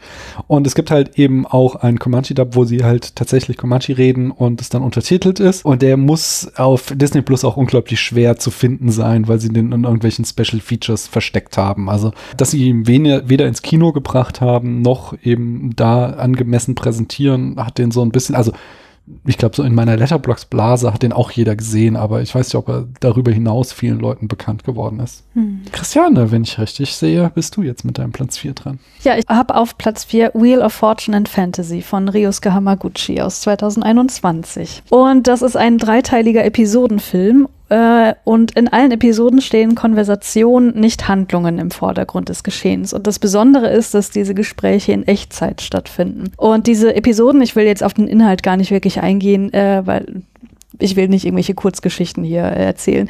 Äh, die drehen sich um Frauen, die sich mit unterschiedlichen zwischenmenschlichen Geflechten auseinandersetzen. Ähm, die sind unabhängig voneinander, voneinander, haben aber ähnliche Motive, zum Beispiel Sehnsucht, Begehren und eben die Zufälligkeit, die sich hier durch die Geschichten zieht. Und die haben teilweise auch so ein bisschen Elemente von magischem Realismus. Und jetzt kann ich das sagen, was ich zu Drive My Car auch hätte sagen Darf ich können. da kurz, es ist vielleicht nicht jedem klar, Hamaguchi Ryusuke ist der gleiche Regisseur wie Drive My Car. Genau. Was dieser Film mit Drive My Car eben gemeinsam hat, ist, dass es eben diese sehr lang ausgebreiteten Gespräche zwischen Menschen sind, die diese besondere Magie des Films ausmachen. Und als ich auch diesen Film jetzt wieder geguckt habe, ich weiß nicht, ob es euch auch so geht, aber wenn so Szenen erstmal beginnen und die bestehen nur daraus, dass Leute miteinander reden, dann drifte ich halt manchmal so ein bisschen ab mit meinen Gedanken. Also diese Gespräche hatten dann aber immer so einen Moment, wo die mich total zu sich geholt haben, wo ich dann so komplett drin war und dachte so, what, was hat sie jetzt gerade gesagt? Und ähm, das war bei Drive My Car vor allem in dieser äh, Auto- und Rauchszene der Fall und hier eben auch. Also die beginnen mit so einer gewissen Beiläufigkeit, diese Gespräche, und bekommen dann so einen Turn, durch den man dann aufhorcht und so völlig gefangen ist. Und was diese Gespräche halt auszeichnet in diesem Film, dass die sich so wie so ein Seiltanz gestalten zwischen dem Begehren, dass man jetzt einfach mal die Karten auf den Tisch legt und einfach mal alles darlegt, was einen so bewegt und was man loswerden möchte ähm, und diese ganzen unterdrückten Emotionen einfach mal freien Lauf, äh, freien Raum geben und aber dieser typischen japanischen Distanziertheit und wie die Leute sich da eben so versuchen zurecht zu manövrieren, um immer die Höflichkeit, die Distanziertheit zu wahren, aber trotzdem jetzt mal wirklich sagen, was Sache ist. Das fand ich äh, ganz, ganz großartig. Und Theresa Wehner schreibt auf kinozeit.de dazu, über allem, obwohl man sich vielleicht gerade beleidigt oder man erfährt, dass der eine einen hintergehen wollte, liegt eine grundsätzliche Höflichkeit im Umgang miteinander. Dadurch verortet Hamaguchi seinen Film eindeutig in seinem eigenen Kulturkreis, doch öffnet er ihn auf einer übergeordneten Ebene, einem allgemeingültigen Verständnis und der breiteren Interpretation. Es ist weniger das offen Gesagte und Gezeigte, das an Hamaguchis Film interessiert, denn das glaubt man bereits zu kennen. Vielmehr drückt er mit dem Ausgesparten, den unterbrochenen Annäherungen und der vermiedenen Konfrontation eine tiefe Sehnsucht nach Nähe und Verständnis seiner Protagonisten aus, die in einem Netz aus Konventionen gefangen zu sein scheinen.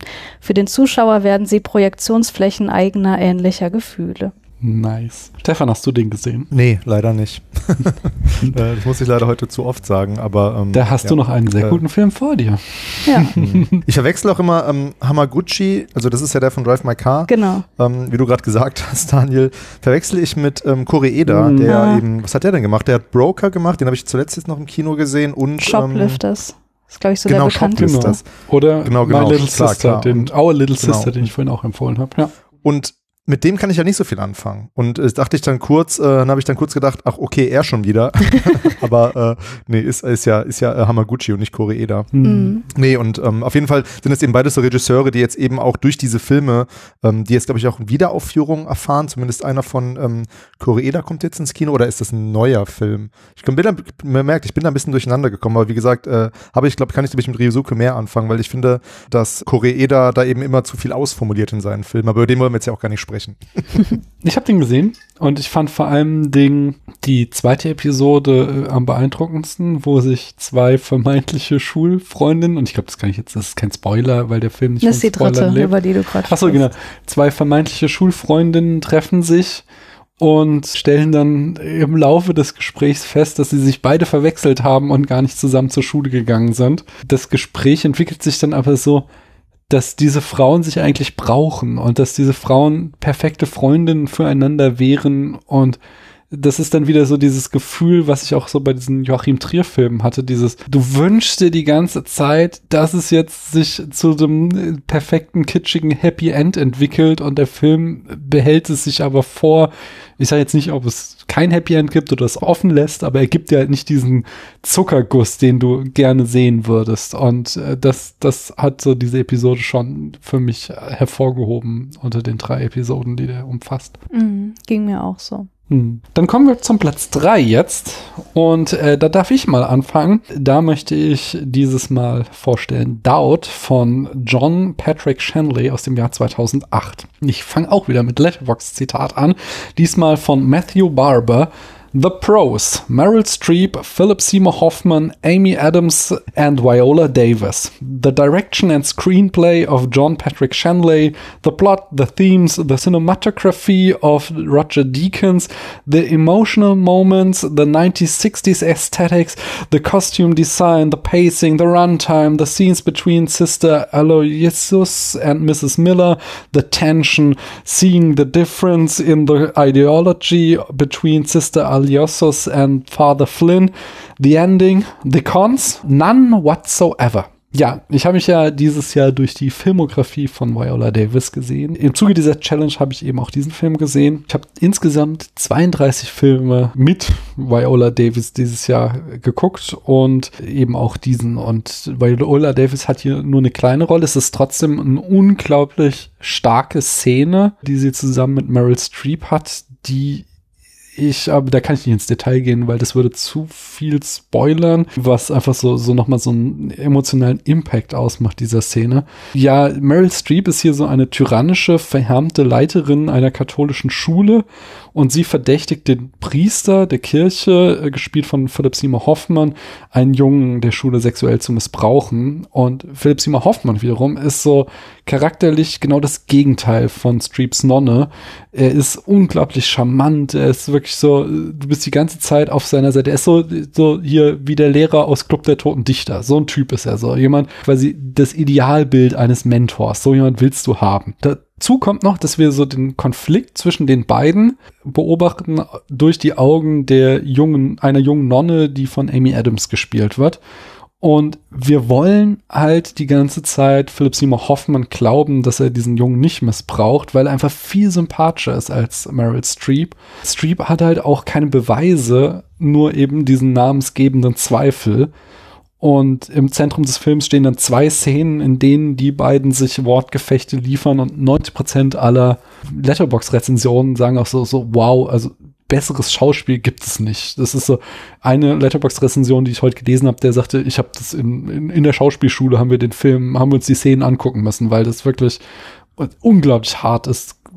So gut wie diese beiden Schauspiel-Titanen, Meryl Streep und Philip Seymour Hoffman, da aufeinander clashen und die, die Spannung ist halt zum Zerreißen. Und der Film ist dann so schlau, uns niemals zu offenbaren, wer recht hat, sondern wir werden eben mit diesem Doubt, mit diesem Zweifel am Ende allein gelassen und wissen nicht, was wirklich passiert ist und müssen selbst uns ein moralisches Urteil bilden, wer von beiden recht hat, wie die Situation zwischen dem Pfarrer und dem Schüler ist, wer, also wie es hier weitergeht und so weiter. Und äh, das macht dann unglaublich stark, diesen Film. Und der hat mich wirklich sehr lang und intensiv beschäftigt. Habt ihr den gesehen? Ja, ist aber schon Jahre her und ich erinnere mich kaum noch, aber ich fand den auch gut. Deswegen mehr kann ich dazu nicht sagen. Stefan, hast du den gesehen? Ich kann leider da gar nichts zu sagen. aber ich meine, ich sage jetzt, ne, wie das halt so ist, ich werde ihn mir ähm, da angucken, weil es klingt echt spannend, aber ob das stimmen wird, werden wir vielleicht nächstes Jahr erfahren. Keine Ahnung. Nein, aber äh, ja, ohne Spaß. Ich meine, das ist halt, ähm, ja, ich finde es schön, dass wir so unterschiedliche Filme auf unseren Toplisten haben. Ja. Wobei ich ja auch meine Regel habe, dass ich halt nur aktuelle Filme draufgepackt habe, sonst, ähm, aber nur gut, der hätte trotzdem keinen Platz gefunden. Hm. Aber ja, vielen Dank fürs Vorstellen. Ja, gerne. Dann ist Christian jetzt dran. Ich habe auf Platz 3 The Worst Person in the World von Joachim Trier aus 2021. Ich auch. Tatsächlich. Oh, sehr gut. Das ist auch mein Platz dran. Dann könnt an. ihr zusammen darüber reden. Soll ich einfach mal anfangen? Ja, gerne. Du hast wahrscheinlich mehr dazu zu sagen. Also, in The Worst Person in the World werden wir in das Leben der fast 30-jährigen Julie geworfen, die sich angesichts verschiedener Karriereoptionen nicht auf eine Möglichkeit festlegen kann. Und sie ist auch in einer Beziehung mit dem über zehn Jahre älteren Axel und die steht auch unter keinem guten Stern, denn er will ein Kind, während sie für diesen Schritt nicht bereit ist. Und dann lernt sie einen Mann kennen, mit dem sie eine unvergessbare Nacht äh, verbringt, in der die beiden die Grenzen des Konzepts Fremdgehen explorieren. Und so begleiten wir Julie eben, wie sie zwischen diesen Karriereoptionen und Männern hin und her wechselt. Und jetzt könnte man sagen, na ja, das klingt doch eigentlich nach einer sehr klischeehaften Darstellung von Millennials und ihren Luxusproblemen. Aber ich fand, dass der Film an keiner Stelle klischeehaft ist, sondern die existenzialistischen Herausforderungen der Protagonistin, die eben auf der Suche ist nach einer sinnstiftenden Art der Existenz ist und äh, ja immer mit dieser diffusen Sehnsucht konfrontiert ist, dass das Leben doch eigentlich noch mehr bietet, ähm, das konnte ich einfach sehr gut nachvollziehen und fand es eben überhaupt nicht klischeehaft, sondern dass der Regisseur hier sehr viel Verständnis für diese Art des Denkens zeigt. Und ja, auf dem Papier mag Jolie eine Person sein, die sich von den Möglichkeiten des Lebens und den Männern irgendwie mitreißen lässt, aber was ich halt wirklich ganz toll fand, war, dass sie in Wirklichkeit immer selbst ihr eigener Kompass ist. Also sie selbst ist der Mittelpunkt ihres Universums und vor allem ihre eigenen Emotionen mehr als ihre Ratio sind da handlungsleitend und dieser kompromisslose Egozentrismus war für einfach sehr inspirierend und gleichzeitig was, was ich sehr gut nachvollziehen kann. Und äh, tatsächlich war das ein Film, der sich wie kein anderer für mich so sehr danach angefühlt hat, von mir selbst zu handeln. Deswegen war ich einfach total platt nach diesem Film. Sehr schön. Stefan. Mir ging es da ganz ähnlich wie dir, Christiane. Der Film hat mich auch in einer Situation anscheinend erwischt, wo ich auch zu verschiedenen Situationen Charakteren relaten konnte in mhm. dem Film Ist aber auch jetzt schon ein bisschen länger her, weswegen es mir auch schwerfällt, da jetzt so super viel zu, zu sagen. Ich weiß, weiß auch genau, wie du mein, also wie ich am Anfang meinte, zu Drive My Car, der Film hat mich einfach berührt und mitgerissen und ich fand ihn überhaupt keine Sekunde zu lang. Er war genau richtig. Mhm. Ähm, und was man, was man ja manchmal über so Comedy sagt, irgendwie, das ist so lustig, weil es wahr ist, haha, so Alltagscomedy oder so. So ist der Film für mich auch gewesen. Es ist einfach so, ja klar, so ist es halt. Und ich fand, glaube ich, am beeindruckendsten, wenn ich was rauspicken müsste, so diese, diesen Umstand, dass Beziehungen sich, also dass Beziehungen verschiedene Dynamiken entwickeln. Ich meine, im Film kommen, es musste mir helfen, Christiane, zwei oder drei längere oder ernsthafte Beziehungen vor, meine ich. Hm, also zwei Und, auf jeden Fall, aber ich habe auch noch von genau. der dritten gelesen, die ich aber schon wieder vergessen habe, ehrlich mhm. Und ähm, ich meine, in einer der Beziehungen war dann so die Frage nach Kindern, nein, auf keinen Fall und so. Mhm. Und dann gibt es ja fast so eine lustige Szene, wo sie dann irgendwie aus dem Fenster guckt und dann ihren äh, ehemaligen Freund sieht mit eben einem Kinderwagen mhm. und so. Und ich finde, das ist ganz, ja, das ist halt so, das ist halt so dieses, das ist halt so, es klingt so auch wieder so platt und hohl, aber das ist so halt das Leben, dass sich eben in Beziehungen verschiedene Dynamiken entwickeln und dann eben auf einmal diese existenziellen Fragen mhm. auch komplett anders ausfallen können. Und ähm, das finde ich eben äh, ganz toll. Und das ist ja auch ein Film, äh, du hast es jetzt, ähm, welche Generation hast du jetzt gesagt, Millennials, mhm. aber so ein Film, der vielleicht auch von Personen handelt, die denken, sie hätten jetzt schon eine Midlife-Crisis, aber die kommt vielleicht doch erst noch. Ja. Vielleicht ist das gerade so meine Lebenssituation. Ich bin ja auch ein Tick zu jung für die Midlife-Crisis, oder? Glaube ich zumindest. Mit Mitte 30 schon. kommt das eigentlich noch nicht. Aber auf jeden Fall hat der Film mich echt, äh, ja, irgendwie, äh, ja, hat mir sehr gut gefallen, wie man hoffentlich auch rausgehört hat. Mhm.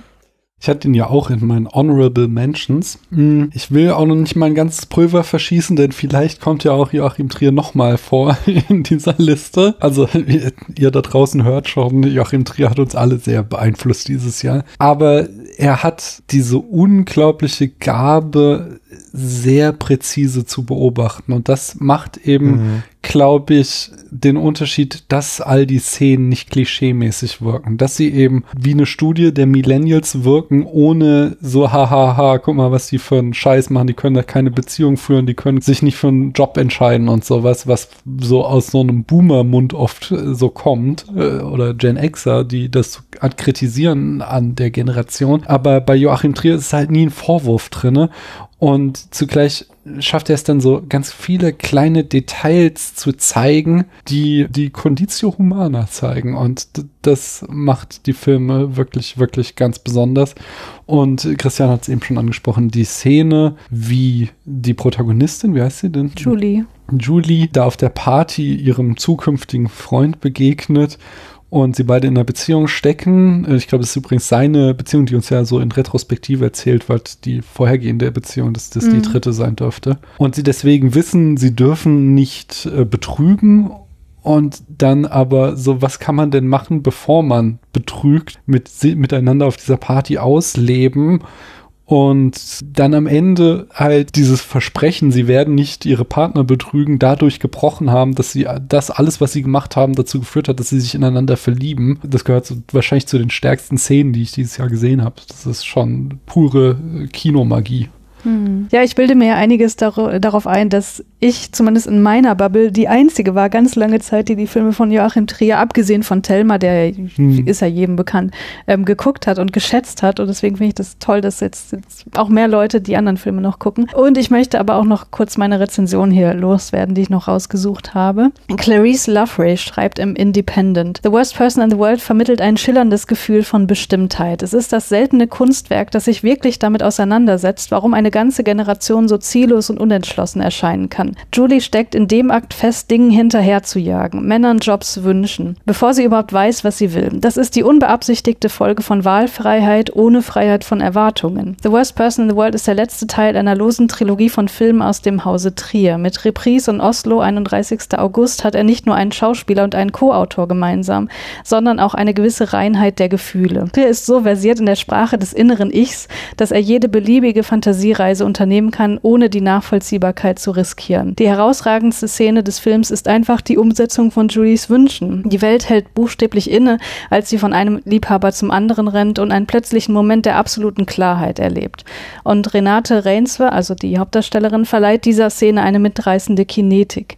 Ihre Augen funkeln, das Blut schießt ihr in die Wangen. Es ist die Art von Darbietung, bei der man nicht anders kann, als sich in sie zu verlieben. Und am Ende von The Worst Person in the World hatte ich das Gefühl, dass ich alles geben würde, nur um zu sehen, wie Julie für einen Moment Frieden findet. Sehr schön. Ja, Stefan, möchtest du da noch abschließende Worte zu dem Platz 3 sagen? Ja und nein. Also der Film ist ja ähm, von Eskel Vogt mitgeschrieben. Hm. Und da kann ich eigentlich, ähm, ich weiß gar nicht, ob ich jetzt dran bin, aber zu meinem Platz zwei überleiten, weil das passt sehr gut zu Eskel Vogt. Dann äh, eigentlich wäre Christiane dran, aber da du ja jetzt Ah, quasi okay. ausgesetzt hast, skippe ich dich vor und du darfst. Das äh, ich wollte mir jetzt nicht den, den Nein, nein, wollte nein. mich hier nicht vordrängeln, aber wie gesagt, es ist eine sehr geschickte Überleitung. Und zwar Eskel Vogt hat ähm, The Innocents geschrieben und äh, da Regie geführt. Der hat eben ja, wie gesagt, äh, der war der Co-Writer von Joachim Triers Film. Und The Innocents ist ein Film, der mich dann doch, also es, Christiane, wo war das nochmal? Das, äh, hat das Daniel beschrieben oder ist irgendwie bei Twitter aufgetaucht, wo ähm, Filme, die irgendwie, also kurz gesagt, äh, anders, anders formuliert, die einen runterziehen, das sind genau deine Filme. Ja. Wie, wie war das nochmal, dieser Ja, ja, das dieser- sind wie war das nochmal, Christiane-Filme. Hm. Genau, Das sind ist aber, Christiane. also das, hat auch einen Jan geprägt und zwar der Jan von der Wendeltreppe ins Nichts. Mhm. Der, der hat den Begriff Christiane-Film geprägt. Ich habe mich da auch ganz gut wiedererkannt, weil ich mag auch, äh, also der Film ist genau wie The Stranger ein richtiger Downer. Also The Innocence, ähm, wir haben den gestern, ich bin ja gerade noch ähm, so auf Weihnachtstour, besuche Freunde in meiner alten Heimat äh, in Bielefeld und wir wollten den gestern gucken, auch nochmal so ein bisschen in Vorbereitung auf diese Aufnahme und mussten den aber abbrechen, weil, das kann ich, konnte ich auch sehr gut nachvollziehen, weil ich habe dann auch nochmal gemerkt, das ist eigentlich mit mir verkehrt, dass ich den Film so, ich kann das ganz gut abstrahieren. Ich kann halt Filme gucken, die sehr bedrückend sind und irgendwie, ja, so Downer sind ähm, und kann dann irgendwie auch einen guten Abend damit haben. Hm. Ähm, und äh, die Leute hier konnten das halt nicht. Hm. Und dann habe ich auch gemerkt, stimmt, der ist schon recht heavy, der Film. Ähm, und das finde ich irgendwie, also sowas finde ich dann mehr heavy als jetzt Filme, die irgendwie diesen, so irgendwie mit irgendwelchen Blutfontänen um sich sprühen und dann sagen, oh, da sind Leute aus dem Kino gerannt und so. Das gibt's ja auch, gab's ja dieses Jahr auch häufiger, jetzt auch bei Terrifier 2 zuletzt. Und das sind dann Filme, die mich dann doch ähm, nachhaltiger schocken, so wie The Innocence. Das war jetzt eine lange Vorrede. Es ist ein Horrorfilm, dem man auch wieder diesem ätzenden Genre des Elevated Horrors zurechnen kann, was ja eigentlich jeder gute Horrorfilm irgendwie ist, Elevated. Ähm, es ist ein Film, der mich sehr anspricht, weil er eben wirklich mit sehr kühlen und kalten und tristen Bildern arbeitet. So sehr in so Grautönen ist er gehalten, spielt auch in so einer, keiner Plattenbausiedlung, aber in so einer Siedlung, die sehr randständig ist. Das zeigt schon so, dass also das Setting spiegelt auch die Figuren wieder, weil die Figuren, die in dieser Siedlung leben, ähm, das sind jetzt wahrscheinlich auch eher nicht so die, die reichsten der Gesellschaft. Das ist eben ein norwegischer Film, spielt in Norwegen. Und es geht um Kinder, ähm, um, boah, ich kann ganz schlecht einschätzen, wie alt die wohl sind, also unter zehn auf jeden Fall. Ich würde mal schätzen, so, sind die acht bis zehn Jahre alt ungefähr? Ich kann es wirklich schlecht einschätzen gerade.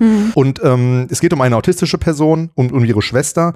Es geht um eine Person mit, mit Migrationshintergrund und um eine ähm, Figur, die auch einen Migrationshintergrund hat, aber auch eine Pigmentstörung im Gesicht, also die dann halt so, ja, so weiße Pünktchen im Gesicht hat. Also Figuren, die irgendwie auch so ein bisschen auf ihre Art und Weise, ja, kann man sagen, so gezeichnet sind ähm, und dadurch auch irgendwie schwer haben, es vielleicht mit anderen Kindern irgendwie in, in, in Aktion zu treten. Es gibt da irgendwie, die werden von, von dem Fußball ausgeschlossen, der da, der da stattfindet in dieser Siedlung. Also es ist alles so, es ist eine triste Welt, die da für diese Menschen gezeichnet wird. Und ähm, die haben so, die führen so ihre eigenen Kämpfe. Die Schwester von der autistischen Person, die wird eben nicht so richtig gesehen, weil viel mehr Fokus auf ihrer Schwester liegt natürlich, viel mehr irgendwie Bedarf da besteht, sich um diese, ähm, um die Figur zu kümmern. Und letztendlich äh, entdecken die Figuren, ähm, dass sie alle drei, alle vier eine Verbindung miteinander haben und entwickeln, das kommt auch, das ist jetzt kein großer Spoiler, weil es schon in den ersten zehn Minuten, die wir dann eben gestern auch noch geguckt haben, ähm, vorkommt, entwickeln eben so eine ganz besondere Dynamik und die verstärken sich gegenseitig und entwickeln Superkräfte. Ähm, und das ist natürlich äh, ein kompletter Gegenentwurf zu Marvel, weil die Superkräfte eben ähm, so sehr in dieser, in der, in der unseren Welt verhaftet sind. Man fragt sich auch lange so, hä, hat man das jetzt richtig gesehen, was da so vorbei huscht und so. Und letztendlich gibt es dann eben ähm, ja doch irgendwie Marvel-typisch Kämpfe zwischen diesen ich will jetzt nicht, ich will jetzt nicht sagen SuperheldInnen, Superschurken, aber es gibt dann eben äh, ja durchaus irgendwie Konfliktpotenzial, das sich in dieser Gruppe dann entwickelt und äh, hat für mich eins der fulminantsten, äh, fulminantsten, nennt man das, fulminantsten Finale, Finales der, der, der Superfilm, der, also der, jedes Superfilms, den, Superheldenfilms, den ich bisher gesehen habe. Also wirklich ein ganz toller Film, der ja, wie mir gestern gesagt wurde, doch ein ziemlicher Downer ist. Aber ähm, den gibt es eben, ähm, ja, derzeit auf, auf Amazon Prime äh, im Abo kann man den gerade gucken und äh, ja, kann ich wirklich jedem sehr empfehlen. Ist auch, also wie gesagt, der Film, der hat, äh, ist glaube ich von der Liste, die wir jetzt bis, bisher so vorgestellt haben, würde ich mal behaupten, einer der Filme, die eher auch durchaus Story getrieben sind. Also es ist jetzt kein Film, wo es so um, wo so, wo es so um so, um so, also es sind auch starke Charaktere, aber es ist schon eher auch ein Film, wo man sagen kann, der ist durchaus auch spannend. Also vielleicht ein Film, ja, ja, irgendwie jetzt habe ich mich wieder widersprochen. Also eignet sich für mich auch für einen guten Filmabend äh, mit, mit Popcorn, aber vielleicht nicht für jed, jeder Mann, jeder Frau. Also ähm, ja, ich hoffe, ich habe jetzt einigermaßen klar gemacht, warum der Film sich lohnt. Ja, auf jeden Fall. Also mein äh, Brainflix und Keanu Loaded Podcast-Partner Julius hat den auch schon in den höchsten Tönen gelobt und mir empfohlen. Deswegen wird es wohl mal Zeit, dass ich den angucke. Jetzt, wo es den auch eben da im Abo gibt, ist es ja eigentlich auch nicht mehr so ein weiter Schritt. Und vor allem Ja. wird es ja auch ein Christiane-Film sein, wahrscheinlich. Na dann. Auch wenn ich nicht Christiane bin, schaue ich gerne mit. Okay. Ja, Christiane, dann dein Platz zwei. mein Platz zwei ist Petite Maman von Celine Sciamma aus 2021. Ich habe kein Veto, aber ich kann das verstehen. Okay. Also in Petite Maman geht es um die achtjährige, achtjährige Nelly, die mit ihren Eltern in das Elternhaus der Mutter fährt, um das nach dem Tod der Großmutter auszuräumen. Und zufällig begegnet Nelly dann in einem nahen Waldstück durch eine nicht erklärte und auch nicht hinterfragte Zeitschleife ihrer eigenen Mutter Marion als Kind, mit der sie sich über einen Zeitraum von drei Tagen immer mal wieder trifft. Und die beiden müssen sich dann aufgrund der äußeren Umstände wieder trennen. Aber diese magische Begegnung wird zu einer kathartischen Erfahrung, sowohl für Nelly als auch die erwachsene Marion. Und man könnte sagen, Petite Maman ist ein ganz kleiner, kurzer Film, der dauert auch nur knapp über 70 Minuten, über zwei miteinander spielende Kinder, der aber durch Elemente des magischen Realismus und, wie ich fand, äh, sehr sorgsam und fantastisch geschriebene Dialoge, in denen kein Wort zu wenig oder zu viel vorkommt, zu einem, finde ich, wahrhaft perfekten Film wird.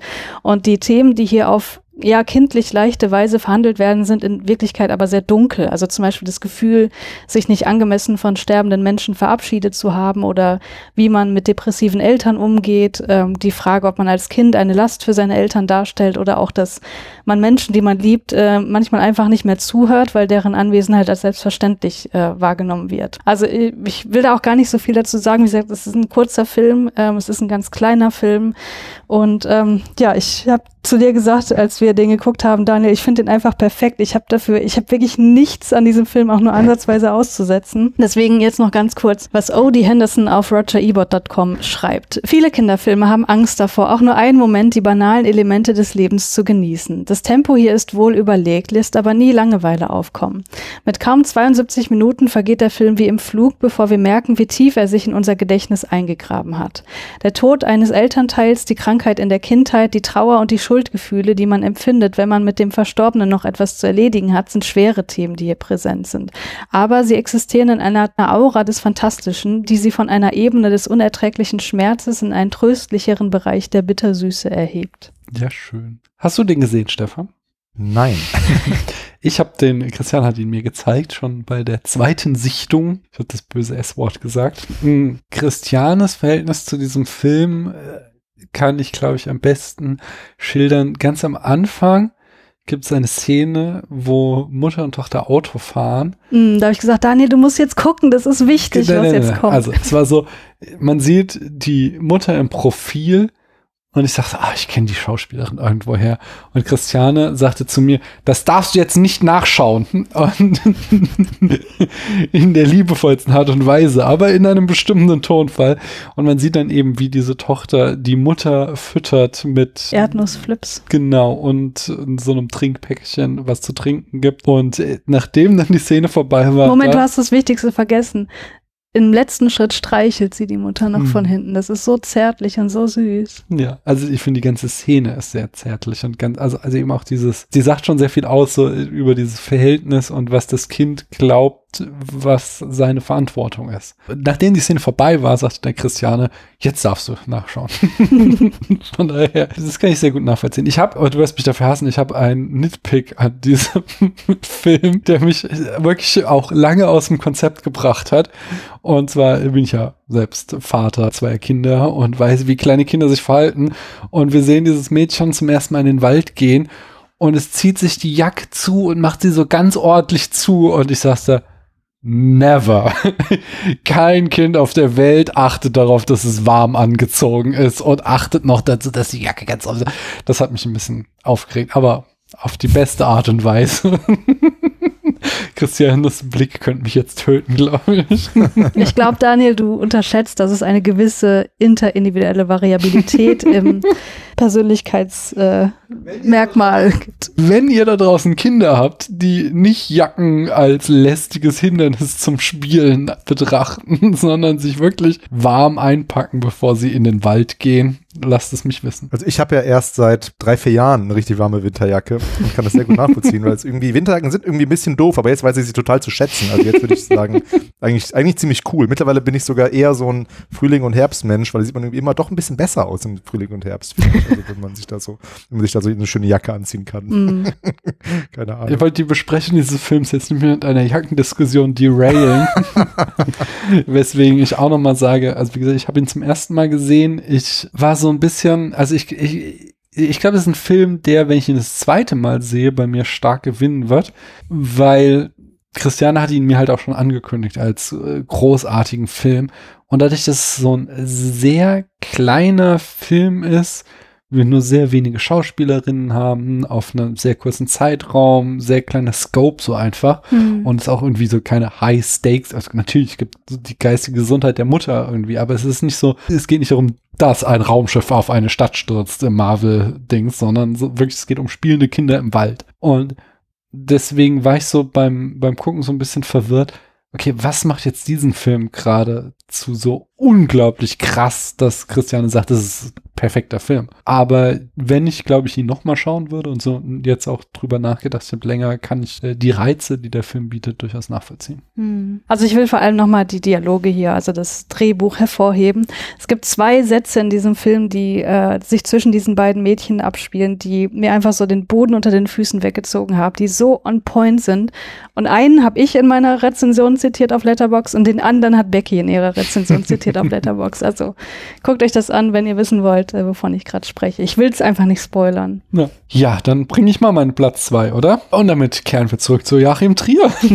und zwar habe ich äh, Oslo, 31. August von Joachim Trier aus dem Jahr 2011 auf den zweiten Platz gewählt. Ich fange wieder an mit einem Letterbox-Zitat von Gitten Scott und der schreibt, der oder die schreibt, I think Joachim Trier just understands the human experience on a deeper level than the rest of us. Und das ist genau das Gefühl, was ich habe, wenn ich diesen Film sehe. Ich war im Frühling gefesselt von Joachim Triers Filmen und obwohl sie alle so dicht sind, dass es mir auch schwer fällt, den besten auszuwählen. Ich habe sie auch alle mit jetzt 4,5 Sternen, weil ich vergebe nur sehr selten die fünf Sterne auf Letterbox, habe ich sie alle also auf die zweitbeste Wertung gestellt. Habe ich mir jetzt, jetzt doch äh, als Oslo 31. August entschieden für meinen Platz zwei Und der Film dreht sich um den Protagonisten Anders, der gespielt wird von Anders Danielsen Lee, der auch so das verbindende Glied in der Oslo-Trilogie ist, in allen drei Filmen mitspielt, von dem ich jetzt, also, also die Oslo-Trilogie besteht aus Reprise, Oslo 31. August und Worst Person in the World. Und jetzt habe ich zufällig, als ich eben so noch mal ein paar Sachen über den Film nachlas, gelesen, dass Anders Danielsen Lee Altgriechisch Musikwissenschaft und Medizin studiert hat. Und er ist Allgemeinmediziner und hat eine Praxis in Oslo. Er rät aber anderen davon ab, Schauspiel und Medizin gleichzeitig zu praktizieren. Das sei schon ein bisschen anstrengend. Das fand ich noch sehr gut. Und irgendwie trifft das auch sehr gut, diese, dieses Norwegen. Das ist alles ein bisschen kleiner und alles ein bisschen herzlicher auch. Ich weiß es nicht, wie ich es besser ausdrücken kann. Ich möchte an dieser Stelle aber auch eine Inhaltswarnung aussprechen, denn es geht in dem Film um Suizid und suizidale Gedanken. Und wenn es euch gerade schlecht geht, dann schaut den Film nicht und überspringt auch diese Besprechung. Ich habe Kapitelmarken und ihr könnt einfach zum nächsten Film springen. Der Film Beginn schon mit einem Suizidversuch von Anders, den er dann aber nicht durchzieht. Und dann lernen wir, dass er in der Psychiatrie ist und einen Tag Urlaub bekommt, um nach Oslo zu einem Vorstellungsgespräch zu fahren. Und wir begleiten Anders dann durch diesen Tag und die anschließende Nacht. Dabei lernen wir, wie unendlich traurig der Protagonist ist und wie Reprise ist es ja auch wieder so ein Film, der so inszeniert ist, dass wir stets die Hoffnung haben, dass anders sich an den einzelnen Stationen anders entscheiden wird. Und zugleich sehen wir, dass Depressionen so nicht funktionieren und steuern immer mehr auf ein trauriges Ende zu. Und die Kunst des Films ist, dass er halt so ein Thema hat, was unglaublich traurig ist. So ein Film, Stefan, wie du gerade sagst, der schon ziemlicher Downer ist, also den solltest du da nicht deinen Freunden vorspielen. Aber es ist trotzdem so, dass du während des Guckens nicht komplett zerstört bist, sondern du hast zugleich immer so diesen Zauber einer Sommernacht spürst du, in der dieser Film halt spielt und dieses dieses Unbeschwerte, in der das Leben eigentlich leicht ist, wo man bis zum Morgengrauen wach bleibt und Partys feiert und es eigentlich schön sein könnte, das eben kombiniert mit diesem klinisch depressiven Menschen führt zu so einer sehr unglaublich feingefühligen Gratwanderung, so dass das der zweitbeste Film war, den ich dieses Jahr gesehen habe. Hm. Habt ihr den gesehen? Ja, natürlich. ja, ich fand den auch äh, sehr großartig und extrem niederschmetternd. Ja, das ist er tatsächlich, aber ja. auf die beste Art und Weise. Also mhm. ein durch und durch ein Christiane-Film. Ja. Stefan, hast du ihn gesehen? Ich habe den noch nicht gesehen, aber da wird es wirklich auch noch nicht. Weil Jochen von Trier ähm, hat mir sehr gut gefallen. Mit, der erste Film, den ich gesehen habe, das war eben Worst Person in the World. Mhm. Ähm, und bin jetzt interessiert, auch das weiter zu verfolgen. Aber ähm, ja, also ja, ihr kennt das ja, ne? Also, ja, es ist manchmal ja schwer, sich in Filme reinzusetzen, die am ersten häufig empfohlen werden und die dann auch eben so, ja doch so ein, so ein, ja, so irgendwie ja doch speziell sind durch das, was sie eben erzählen, wie ich jetzt auch mitbekommen habe. Und dann ist, hat man das Gefühl, oft nicht in der Stimmung für sowas zu sein. Mhm. Aber eigentlich äh, habe ich dann, wenn ich, wenn ich dann mich, mich dann eben ransetze an solche Filme, mache ich eigentlich auch immer die Erfahrung, ja, das ist schon auch äh, richtig, was ihr da erzählt habt. Also deswegen werde ich mir den angucken. Das sind immer so ein bisschen so diese beschwichtigenden Worte, wenn man den Film nicht kennt. Was soll ich da sonst sagen? Also ich meine, ich habe auf jeden Du brauchst Fall, dich nicht rechtfertigen. Das ist, das ist, also ich finde das wirklich das Schönste. Schön, Grüße gehen raus an Max vom der Wiederaufführung, der, also es gibt ja auch immer auf, auf Film-Twitter so einen Schwanzvergleich, so, oh, ich habe auch so dieses so, also ich mhm. habe dieses Jahr 600 Filme geguckt und so und das ist einfach nur eine Zahl und auch so dieses, oh Mann, ich habe schon mehr Klassiker als du geguckt hast, das finde ich immer sehr anstrengend und die gesündeste Einstellung dazu hat eben Max von der Wiederaufführung, der dann jedes Mal sagt, na, da hast du noch einen wunderschönen Film vor dir. Und ja. das finde ich einfach dieses, oder eben auch nicht, wenn man es eben ja, doch genau. nicht nein, nein. oder nicht tut. Ja, genau. So, ne? das, ja. Also, das ist nicht muss so, aber, aber auch so dieses, es ist kein Defizit, weil du einen Film nicht mhm. gesehen hast. Diese Einstellung finde ich einfach ja. sehr, sehr schön. Und genau, aber ja, aber ich, ich meine es trotzdem ja auch ernst mit dem Nein noch nicht, ja. weil alle Filme, die wir jetzt erwähnt haben, oder eben 90 Prozent der Filme, die wir heute besprochen haben, auch die Honorable Mentions, das sind eben Filme, die ich auf, den, auf der Liste habe oder jetzt auf der Liste habe mhm. und dann eben mal durchaus gucken kann. Aber trotzdem ist es ja nach, ist es ja so, dass man trotzdem irgendwie in der Stimmung sein muss. Ja, das ist eben, glaube ich, der, das Größte, was dann davon abhält. Oder eben auch die Verfügbarkeit oder keine mhm. Ahnung. Mhm. Ja. Ich habe mir alle Filme der letzten zwei Jahre auch auf meine Watchlist gesetzt und bei Leibe noch nicht alle geguckt. Aus genau diesen mhm. Gründen. Aber du wolltest noch was sagen. Nee, nee, alles gut. Also wie gesagt, äh, ich, äh, ja, also es ist eben, wie ich mit den, wie ich mit der Topliste vorhin bei Set Sound auch meinte, ich habe einfach auch einen, natürlich einen speziellen Fokus und auch irgendwie so, mein Filmhobby ist ja schon auch ein bisschen eingegangen hm. diese koreanischen Filme. Da gucke ich mir auch viel Schund an. Und dann frage ich mich manchmal schon auch, warum gucke ich denn jetzt irgendwie, also warum, warum will ich denn diese Liste in meinem Kopf irgendwie füllen? Weil ich dann irgendwie denke, okay, der Regisseur, die Regisseurin will ich jetzt irgendwie noch, äh, noch schauen, weil der Film irgendwie auch irgendwie irgendwo mal stand oder irgendwo mal empfohlen wurde. Aber dann weiß ich vielleicht vorher schon, okay, das ist jetzt vielleicht, also aufgrund der Letterbox-Wertung zum Beispiel oder so, das ist vielleicht nicht, nicht unbedingt der, der aller, aller smarteste Film oder der Film, der, der mich da erwartet, dann denke ich mir schon, warum gucke ich denn nicht mal Joachim von Trier? Also das ist dann schon so, muss man eben mit sich selbst ausmachen, mhm.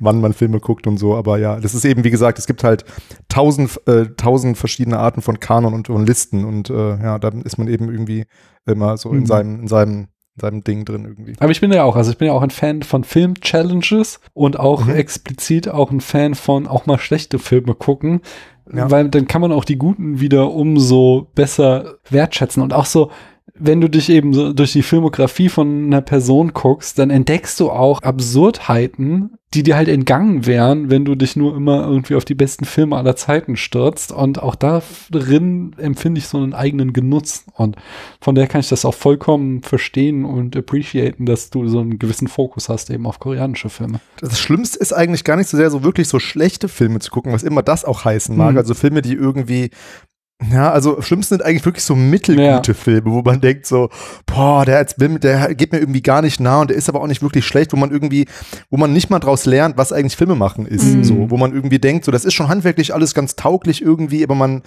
man, man kann da irgendwie gar nichts rausziehen. Das sind so die ätzendsten Filme, finde ich. Also wirklich so, so Trash-Granaten oder irgendwie Filme, die irgendwie, äh, die handwerklich irgendwie was versuchen, was dann in die Hose geht, finde ich immer interessanter, als irgendwie Filme zu gucken, die wirklich so, puh, so beliebig sind halt. Mhm. Aber das ist natürlich auch wieder so super subjektiv. Aber ihr wisst, glaube ich, was ich meine.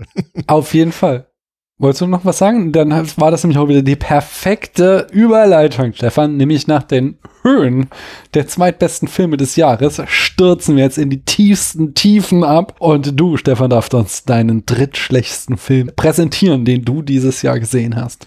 Ach, wir machen das jetzt, bevor wir den. Auf den, den jeden Fall, genau. Okay, Der okay. Top-Film kommt Ja. am Schluss nochmal so als Höhepunkt, damit wir auf einem Hoch rausgehen. Jetzt kommen die, wirklich die, Also jetzt, jetzt, kommt, jetzt kommt mein großer Troll-Moment. jetzt, oh, jetzt bin ich Weil, gespannt. weil das ist eben genau so ein Film, ich würde den sagen, das ist so ein mittlerer Film. Der ist handwerklich nämlich extrem gut gemacht, aber der hat mich vom Inhalt her so aufgeregt, ähm, dass ich den jetzt hier einfach reinhaue, wobei der eigentlich diesen Platzierung gar nicht unbedingt verdient hat, aber für mich schon, nämlich Everything Everywhere All at Once, von den Daniels. Ich mochte diesen Film überhaupt nicht. Ich habe den, ich war, ich war natürlich auch äh, über die Maßen gehypt. Welcher Film überholt denn meinen geliebten Parasite in kürzester Zeit auf Letterboxd? Das muss ja das Meisterwerk schlechthin sein. Ich bin ja auch großer Sci-Fi-Fan. Also eigentlich die besten Voraussetzungen, um diesen Film auch zu lieben. Das heißt, ich bin mit der Erwartung auch reingegangen, dass das jetzt, dass der mich jetzt umhauen wird. Und ähm, ich fand ihn eigentlich auch ein bisschen langweilig, muss ich sagen, ab der Hälfte. Und ähm, es gibt wirklich eine Szene, da ist die Stimmung bei mir gekippt. Und zwar ähm, die Szene, wo es dann, das habe ich glaube ich im, im, im Sport Radio Podcast auch schon gesagt, habe ich den mit Alex ja auch besprochen. Wir waren uns eigentlich ja ähnlicher Meinung eigentlich. Also die Szene, wo es dann eben, muss ich jetzt noch sagen, worum es geht in dem Film? Wahrscheinlich nicht. Parallel im Äh, Universums. Genau, Ja, genau. genau. Ähm, Multiversum, ja. Und es gibt da eine Szene, die, die finde ich zeigt, dass die Daniels, ähm, also ich finde, ich finde sogar objektiv Humor nicht ganz verstanden haben oder zumindest meinen Humor subjektiv gar nicht treffen mehr ab der Hälfte des Films. Da wird es nämlich dann so, so South Park-mäßig, so Fäkalhumor kommt da ganz viel drin vor, da zumindest mehr als ich das irgendwie brauche in so einem Film. Ich finde aber South Park irgendwie immer noch gelungener, was, was, diese, was diesen derben Humor angeht. Es gibt diese Szene mit diesem, mit diesem Anal Plug irgendwie, das ja eigentlich eine Auszeichnung ist, aber es, natürlich ist es ein Anal Plug, das haben wir alle erkannt. Das ist dann irgendwie, das ist ein guter Lacher irgendwie, dass diese Auszeichnung so, so irgendwie so, so Phallus-mäßig aussieht oder so Plug-mäßig. Und da gibt es eine Szene, die müssen ja immer irgendwelchen Quatsch machen, um irgendwie da, sich da irgendwie zu, hin zu teleportieren in dem Film. Und da ist natürlich naheliegend, dass sie sich dann eben, auf, obwohl die gerade kämpfen und irgendwie auf Leben und Tod irgendwie da sich äh, an, die, an, die, an die Gurgel gehen, dass die sich irgendwas mit diesem Anal-Plug machen. Und dann ist diese Szene eigentlich brillant, wie die dann beide, ähm, die Kamera schwenkt so irgendwie auf diesen Plug und man sieht die beiden im Hintergrund kämpfen und beide haben den gleichen Gedanken. Okay, wir müssen jetzt uns diesen Plug schnappen und uns den in den Popo stecken oder so. Und da wird es aber tatsächlich gemacht. Und das fand ich dann so schlimm, dass das irgendwie dann so ausgespielt wird über fünf, ne, fünf Minuten nicht, aber dass die dann dieses Ding im Arsch hängen haben und so. Und ich fand das dann, puh, das, da wurde ich überhaupt nicht mehr ernst genommen, weil das eben, ne, ich finde halt, der, der, der, der geile Gag war eigentlich dieser, haha, die denken beide das Gleiche, wie doof sind die denn? Und da wird es eben noch wirklich so uns dann so durchexerziert. Und da bin ich eigentlich ausgestiegen aus dem Film. Fand ich ganz grässlich, aber das ist, das ist jetzt ein sehr subjektiver Punkt. Was ich dann doch eher wirklich dem Film problematisch ankreiden würde, ist, dass der irgendwie, also der ist handwerklich toll gemacht und da, da, das wird ja immer auch erwähnt. Irgendwie, der hat ein relativ geringes Budget, vergleichsweise mit jetzt Marvel-Blockbustern, sieht aber wirklich fantastisch aus. Aber die Story des Films, vielleicht habe ich ihn auch nicht verstanden, aber das ist doch im Prinzip nur, also die, ich meine, die, die Protagonisten im Film, die sind ja relativ, die sind ja nicht so wohlhabend und haben Probleme mit der Tochter, weil die ähm, homosexuell ist und so weiter. Und es, die Aussage ist dann am Ende wie, so, wie von so einem ätzenden, von so, von so einem Wandtattoo oder so. Ähm, sei glücklich mit dem, was du hast oder richte dich auch, oder also im schlimmsten Fall noch richte dich in deiner Armut doch mal ein. Das ist doch alles ganz okay, so wie, wie das Leben eigentlich ist. Und alle, alle wie sie irgendwie können, alle wie sie sollen. Das fand ich eine ganz problematische, dumme Aussage an dem Film. Das habe ich ganz schön gerantet ähm, und äh, ja, stehe auch dazu. Okay, da möchte ich einhaken. Ich gebe dir recht, dass nicht jeder Witz in diesem Film landet. Das ist auch dieses, was ich meinte. Ich muss den noch mal gucken, bevor ich ihm abschließendes Urteil geben kann, weil er, das ist so, sage ich so oft, aber das ist halt auch so ein Film, der wirft alles an die Wand und guckt, was kleben bleibt. Und im, während Mhm. manche irgendwie vielleicht irgendwie 20 Dinge an die Wand werfen, wirft er 2000 Dinge an die Wand. Und dann gibt es bestimmt auch 900 Witze, die nicht funktionieren. Aber in der Zeit, wo du darüber nachdenkst, dass der nicht funktioniert hat, hat er schon wieder drei weitere gemacht. Und äh, dadurch ist er halt auch so eine konstante Überforderung, was halt, glaube ich, auch diesen, diesen Ruhm, den er jetzt hat, ähm, mitbegründet. Was aber auch eine gewisse Kunst ist, weil das, das auf diesem Niveau zwei Stunden lang durchzuhalten, das musst du erstmal hinkriegen. Der andere Punkt, da würde ich dir massiv widersprechen, du hast recht. Das ist so eine sei glücklich mit dem, was du hast, Philosophie.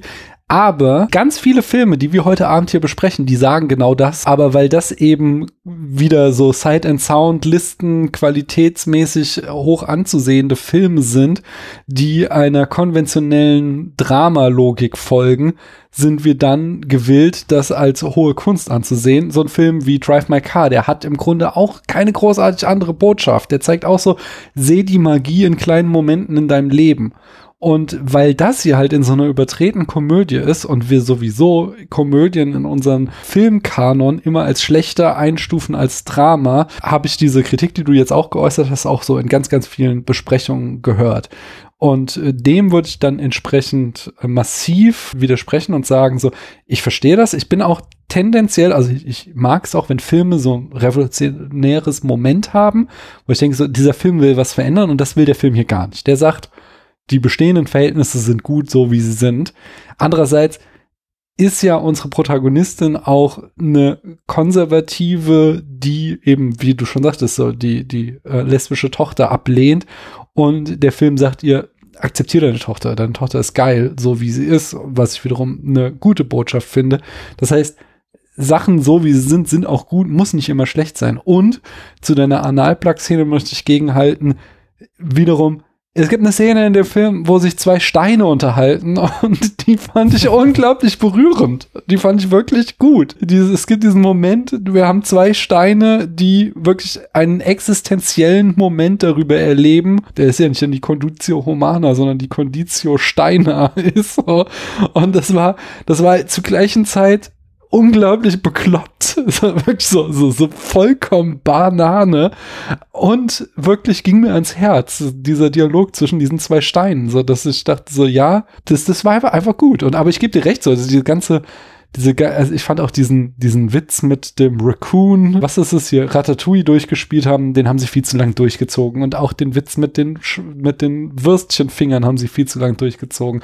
Aber für all diese Witze gab es halt dann wieder irgendwie 20 andere, die gezündet haben. Und jetzt will Christiane was sagen. Ich finde ja, dass das Thema, was ihr jetzt gerade hier so stark gemacht habt, nämlich was sind denn Möglichkeiten, wie mein Leben auch aussehen könnte und was könnte ich dafür für Konsequenzen auf mein aktuelles Leben äh, dafür zurückführen, ist für mich gar nicht das Hauptthema dieses Films, sondern das Hauptthema des Films ist die Beziehung zur Tochter und vor allem, was sind die Konsequenzen meines Handelns für die Menschen um mich herum? Und sie bekommt immer wieder gezeigt, ja, was sind die Konsequenzen, die, wenn ich mich anders verhalten hätte in Bezug auf die Menschen, mit denen ich interagiere? Und das hält ihre Tochter ihr immer wieder vor. Das ist ja der ganze Grundkonflikt dieses Films. Mhm. Und am Ende hat sie natürlich nicht die Möglichkeit, plötzlich äh, Top-Schauspielerin zu werden, weil wie auch, ne, wir sind immer noch in der Realität irgendwie verhaftet, aber sie hat die Möglichkeit, ihr Verhalten gegenüber den Menschen in ihrer Umgebung zu ändern. Und genau das tut sie. Und deswegen finde ich das äh, einen ganz großartigen Film. Hm. Ich finde, wir haben alle recht. Nein, ich kann das schon nachvollziehen. Ich habe auch gerade noch mal so ein bisschen, da hat es bei mir gerattert, von wegen, ob jetzt vielleicht diese, also erstmal muss man ja sagen, nur weil Filme halt irgendwie so eine, so eine sehr versöhnliche Aussage haben, wie ich jetzt, wie der Film, hat, hat ja nun mal eine sehr positive Grundaussage letztendlich, wie man die jetzt deuten kann, haben wir jetzt ja auch noch mal dargestellt. Es sind ja irgendwie so drei verschiedene Facetten nochmal hervorgehoben von uns. Und es ist ja auch nichts Schlechtes, dass man sagt, ey, versuch glücklich zu sein mit dem, was du hast, versuch dich den Mitmenschen gegenüber zu öffnen, anders zu verhalten, was zu akzeptieren und so weiter das sind ja keine, das sind ja keine schlechten Werte, so will ich jetzt ja gar nicht sagen, dass ich irgendwie da, dass ich das anders machen würde oder anders da darüber denke. Aber ich finde einfach, dass der Film das unglaublich platt rüberbringt. So, das meinte ich damit eher. Ne? Also, genau. Also mir hat der Film einfach nicht gefallen und ich, vielleicht liegt es auch an meiner Schauerfahrung tatsächlich. Und das will ich dann aber, also das kann man, kann ich ja trotzdem den Film ankrennen, wenn ich merke, so, ey, ab der Hälfte haben mich da Sachen so fundamental gestört, dass ich dann an dem Rest auch keinen Spaß mehr haben konnte. So. Mhm. Ich glaube, das ist so ein Erlebnis hatte ich da. Ich war einfach irgendwie dann, ab irgendeinem Punkt war ich einfach so ein bisschen erbost über den Film und konnte den Film dann vielleicht auch gar nicht mehr so gerecht werden. Ich werde den wahrscheinlich, wahrscheinlich auch nochmal gucken, gerade wenn der irgendwo jetzt äh, bei den Plattformen irgendwo ähm, zu schauen ist, werde ich da nochmal reingucken. Das ist so ähnlich, ähnlich wie bei Tenet eigentlich, dass ich so denke, so, ich will den eigentlich nochmal sehen, um dem Film irgendwie vielleicht so ein bisschen, also um da irgendwie noch mehr so ein bisschen mich dem Film nochmal anders zu nähern. So. Und das ist eigentlich, genau, das ist eigentlich wie bei Tenet. So. Ein Film, der irgendwie handwerklich irgendwie gut funktioniert, aber der mich dann auf verschiedensten inhaltlichen Gründen doch irgendwie gestört hat, aber der auch keine Vollkatastrophe ist. Wie gesagt, ich habe so ein bisschen getrollt, dass ich den jetzt wirklich da auf, auf meine Worst aufgepackt habe. Aber wie gesagt, ist eben, hat mich dann doch irgendwie enttäuscht, der Film. Und Tenet hat Christiane auch mal vor Jahren hier in den Flop 3 präsentiert. Mhm, der meiner Meinung nach nicht mal handwerklich funktioniert. Aber das ist ein anderes Thema. Von daher mache ich doch gleich die, die Überleitung, indem du mal dein Flop 3 sagen darfst. Ich habe auf Flop 3 Christmas with You. Ah, ja, fand ich ja gar nicht so schlecht. Es gab schlimmere. Ja, lass mich ausführen, warum. also wir haben ja äh, dieses Jahr ein paar Hallmark oder Hallmark-like-Filme gesehen und ich fand, wie ich in einem anderen Podcast schon mal gesagt habe, dass das hier der Bodensatz dieser Filme war. Es geht darum, dass wir eine beliebte Sängerin haben, die ist hier die Hauptperson, die ist nicht mehr ganz so beliebt und muss irgendwas machen, um viralen Content zu generieren, also macht sie einen Überraschungsbesuch bei einem Fan von sich immer wieder diese klassische Story von der großen Stadt ins Land und da verliebt sie sich in Anführungsstrichen in den Vater dieses Fans und er sich auch in sie. Der ist natürlich auch Witwer, wie halt jedermann in diesem Film. Und was diesen Film aber so außergewöhnlich schlecht macht, weil die Geschichte bisher ist total generisch so, das erzählt halt jeder dieser Filme, ist, also das wirklich schlecht ist, die Performance des männlichen Hauptdarstellers, nämlich Freddie Prince Jr. Und man muss sagen, der redet kaum zwei zusammenhängende Sätze und das, was er dann sagen darf, das sind absolute Platt Plattitüden. Der ist also, der ist nicht nur vollkommen talentbefreit, dieser Mensch, sondern ich finde, die ganze Inszenierung seiner Person wirkte so, als ob sich absolut jede Person, die an dieser Produktion beteiligt war, sich dessen bewusst war, dass dieser Typ einfach nichts kann. Und jeder den Auftrag hatte, wir müssen das vertuschen. Wie können wir vertuschen, dass der Typ einfach nichts kann? Und die haben es gemacht, indem es einfach gar keine Close-ups auf sein Gesicht gibt, auch keine annähernd emotionalen Dialoge, keine irgendeiner Weise schauspielerische Herausforderung in irgendeiner Form. Und ich habe immer überlegt, so woran erinnert mich das? Ich finde, diese Inszenierung von Freddie Prince Jr. in diesem Film wirkt, als hätte man für einen einst gefeierten Star, der aber jetzt in die Demenz abdriftet, noch so eine letzte Rolle geschaffen, die aber einfach nur eine traurige zur Schaustellung dessen ist, was mal war. Nur eben halt mit dem Unterschied, dass Freddie Prince Jr. noch nie ein guter Schauspieler war. Und da all das führt dann, dann dazu, dass dieses angebliche Traumpaar halt eine Chemie im Minusbereich hat und alles absolut nur nur zum Fremdschämen ist. Deswegen äh, einer der, ich glaube, insgesamt 20 Filme, den ich mit einem Stern oder weniger bewertet habe. Ah, sehr gut. Ah, Stefan, ich nehme nicht an, dass du den gesehen hast. Nein, werde ich auch nicht. das musst du nicht. In der Tat ist es so, dass, dass wir auch während wir diesen Film guckten, die ganze Zeit rätselten über Freddie Prince Jr., weil er wirkt so, wie wenn man jetzt uns dreien sagt, jetzt spiel mal Überraschung. so wirkt sein Schauspiel so irgendwie immer so unglaublich hölzern und übertrieben, dass du denkst, das kann doch nicht sein Ernst sein. Das ist, das ist der Hammer. Ich möchte, aber ich fand den Film trotzdem nicht so schlecht wie so manch andere aus diesem äh, Genre, die wir gesehen haben. Äh, und es tatsächlich liegt an der Protagonistin, die kenne ich, äh, und zwar habe ich irgendwie auch dieses Jahr, ich bin irgendwann ausgestiegen, weil die Serie auch echt schlecht ist, aber habe ich, oh Gott, wie heißt die? Lucifer, so eine, so eine Procedural Crime Serie, deren, deren Twist ist, dass Lucifer, also der Satan persönlich eben auf die Erde wandert. Das ist auch tatsächlich, ist ein Spin-off aus dem Sandman-Universum, äh, auch wenn es damit quasi nichts zu tun hat, außer dass es sich diese Idee genommen hat, dass Lucifer keinen Bock mehr auf die Hölle hat und jetzt irgendwie auf der Erde rumchillt und der halt der Polizei hilft, irgendwie Kriminalfälle zu lösen, weil er sonst nichts zu tun hat. In dieser Serie spielt die Protagonistin dieses Films eben so eine total nerdige äh, Gerichtsmedizinerin und ihre Schauspielleistung war halt echt gut. Sie spielt halt den Kontrast dieser Rolle, indem sie halt da so ein so ein Altstar, aber trotzdem noch so glamourös und abgehoben und so ein bisschen Sunset Boulevard-like unterwegs ist. Und äh, diese, diese Kontrast dieser zwei Rollen hat halt gezeigt, dass die Frau durchaus Schauspieltalent hat. Und ich glaube ja, die eigentliche Liebesgeschichte besteht eben zwischen dem Star und der Tochter von Freddie Prince Jr., die hier zueinander finden. Und den Typen müssen wir halt aus Konventionen auch irgendwie mitschleppen. Deswegen finde ich ihn nicht ganz so schlecht. Aber welchen fandest du denn schlecht? So schlecht, dass er auf deinem Platz 3 ist. Ja, ich glaube, jetzt bin ich gespannt, ob ich nicht auch von, von vor allen Dingen dir, Stefan, Widerspruch ernten werde. Denn ich habe auf meinen drittschlechtesten Film The Treacherous von Min Kyu Dong aus dem Jahr 2015. Ich, Widerspruch, warum? Ich finde den auch scheiße. ja, aber ich weiß, dass wir, als wir zusammen hier in der Kneipe waren, da hast du schon mal gesagt, also so schlimm war ja nun auch nicht, als ich mich da sehr aufgeregt habe. Und zwar äh, möchte ich hier aber nur Chulux V von Letterbox zitieren man, what the fuck?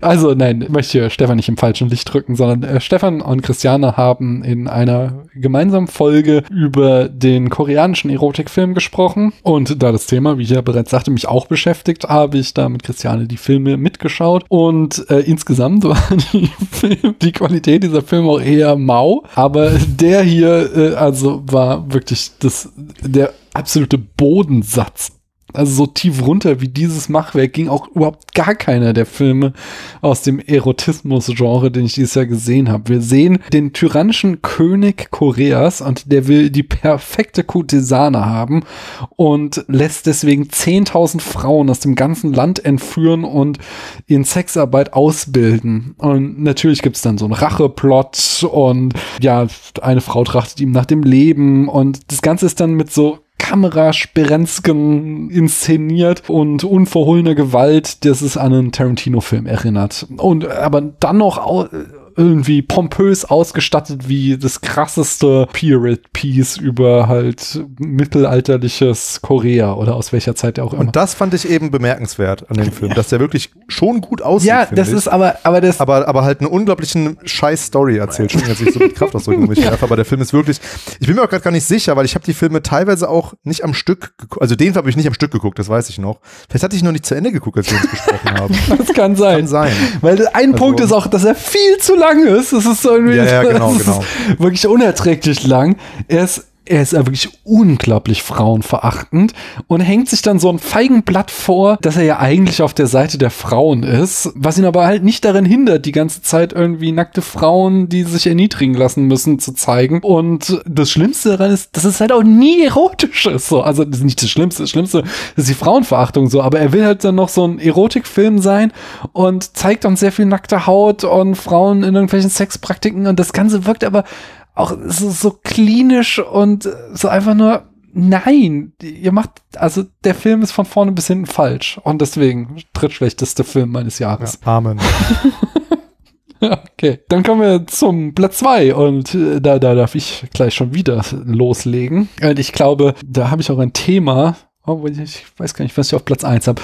Aber Frauenverachtung findet sich auch in Night and Day aus dem Jahr 2010 von James Mangold. Ich zitiere Carol X von Letterboxd. I was waiting for Paul Dano to die so I can stop watching this.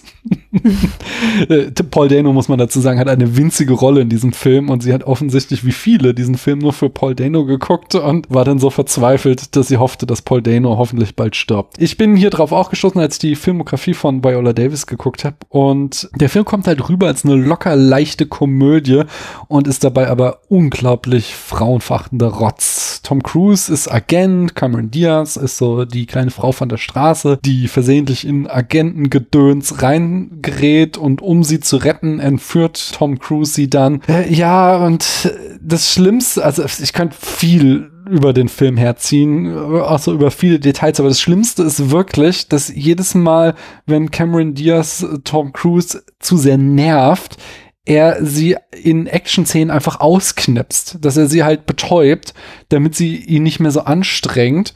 Und dann sieht man die Action-Szene zu Ende und dann wacht sie immer in irgendwelchen tollen Hotels und so auf, so dass sie ihm auch nie sauer ist. Außer einmal, da wacht sie an so einem Strand auf und dann hat er sie halt in einen Bikini gepackt und dann regt sie sich auf, so, ey, hast du mich echt gerade ausgezogen? Also, ja, wir sind ja an einem Strand, da muss man doch Bikini tragen. Und dann am Ende ist der Film nämlich feministisch, weil da gibt es eine Szene, wo sie ihn betäubt und ihn dann umzieht. Versteht er? Und, ja. oh Mann. Und also dieses, dieses Konzept von, sobald uns die Frau nervt, wird sie halt einfach ausgeschaltet. Das hat mich äh, wirklich äh, auch sprachlos zurückgelassen und deswegen der zweitschlechteste Film. Ich frage gar nicht, ob ihr den geguckt habt. Schaut ihn nicht. Deswegen, Christiane, sag mal, was bei dir auf Platz zwei ganz unten steht. Auf Platz zwei habe ich Love Potion Number 9 und da will ich eigentlich nur meine Letterbox-Kritik dazu zitieren. Was schaut ihr euch denn an? Mann, Mann, ja, pa pass auf. Ich habe geschrieben nach diesem Film, ich weiß wirklich nicht, was ich großartig über einen Film schreiben soll, der damit beginnt, dass das hässliche Entlein sich mittels eines Zaubertranks auch mal sexuell belästigt fühlen darf und damit endet, dass eine implizierte Massenvergewaltigung weggelacht wird, weil die Männer halt völlig fremd gesteuert sind. Außer, dass es ein niederträchtiges Stück Kino ist und zum schlechtesten gehört, was ich jemals sah. Word. da muss ich auch nichts weiter zu sagen. Und Stefans Kommentar zufolge hat er den Film auch nicht gesehen. Nein. Von daher sag uns doch mal deinen Platz zwei ganz unten. Ja, das ist The Sadness. 2021 ist der ursprünglich erschienen. Der Film dieses Jahr im Kino, in ausgewählten Kinos von Robert Jabaz. Und auch dazu äh, möchte ich meine Letterbox Review vorlesen. Bevor ich sage, kurz sage, worum es denn geht. Muss, muss ich auch gar nicht so lang machen eigentlich. Und zwar ein lauter Metal-Song läutet stolz die Credits ein und bestätigt meinen Verdacht. Dies ist ein Film für Menschen, die dieses Extreme Music for Extreme People Shirt im Schrank haben. Das glaube ich, ich weiß gar nicht, von welcher Band das ist, das Shirt, aber so das war irgendwie so das, dass dieser Robert Jabaz einfach ein unglaublich schlechter und naiver und irgendwie vielleicht auch ein bisschen, ja, simpler Regisseur ist, der eben mit den billigsten Mitteln versucht zu schocken. Und ähm, ich finde, schocken, da gehört eben einiges zu, außer eben Brutalität zu zeigen. Was ich den Film eben anrechnen kann, ist, dass er ähm, schöne Practical Effects hat. Also ich meine, ich stehe auf sowas, ich mag Horrorfilme, ich mag auch teilweise Splatterfilme. Das ist nicht so mein Lieblingsuntergenre, aber trotzdem kann ich da durchaus Freude dran finden. Ähm, und der Film hat eben so eine ganz weirde Mischung aus eben, also es geht eben um so eine Krankheit, die macht die Leute eben äh, aggressiv, aber die wollen das gar nicht und töten dann eben auf bestialische Weise ihre Mitbürger. Ist ein taiwanesischer Film, wo Robert Jabaz eben schon länger in Taiwan lebt, aber kein offensichtlich äh, ja ein, ich glaube, Amerikaner ist, also äh, kein Taiwanese. Dreht eben aber mit einem taiwanesisch, taiwanesischen Cast und ähm, der Film fängt auch gut an. Also eben, da gibt es dann eben schöne, explizite, sehr heftige, brutale Splatter-Szenen, die gut gemacht sind ähm, und die dann eigentlich auch für meiner Auffassung nach irgendwie auch shocking genug sind, wenn man eben sich sowas gerne anguckt. Und das würde ich jetzt auch, das ist eine ganz andere Debatte, was eben Brutalität in Filmen, warum das eben irgendwie unterhalt oder, oder nicht unterhalten, so, unterhalten sollte.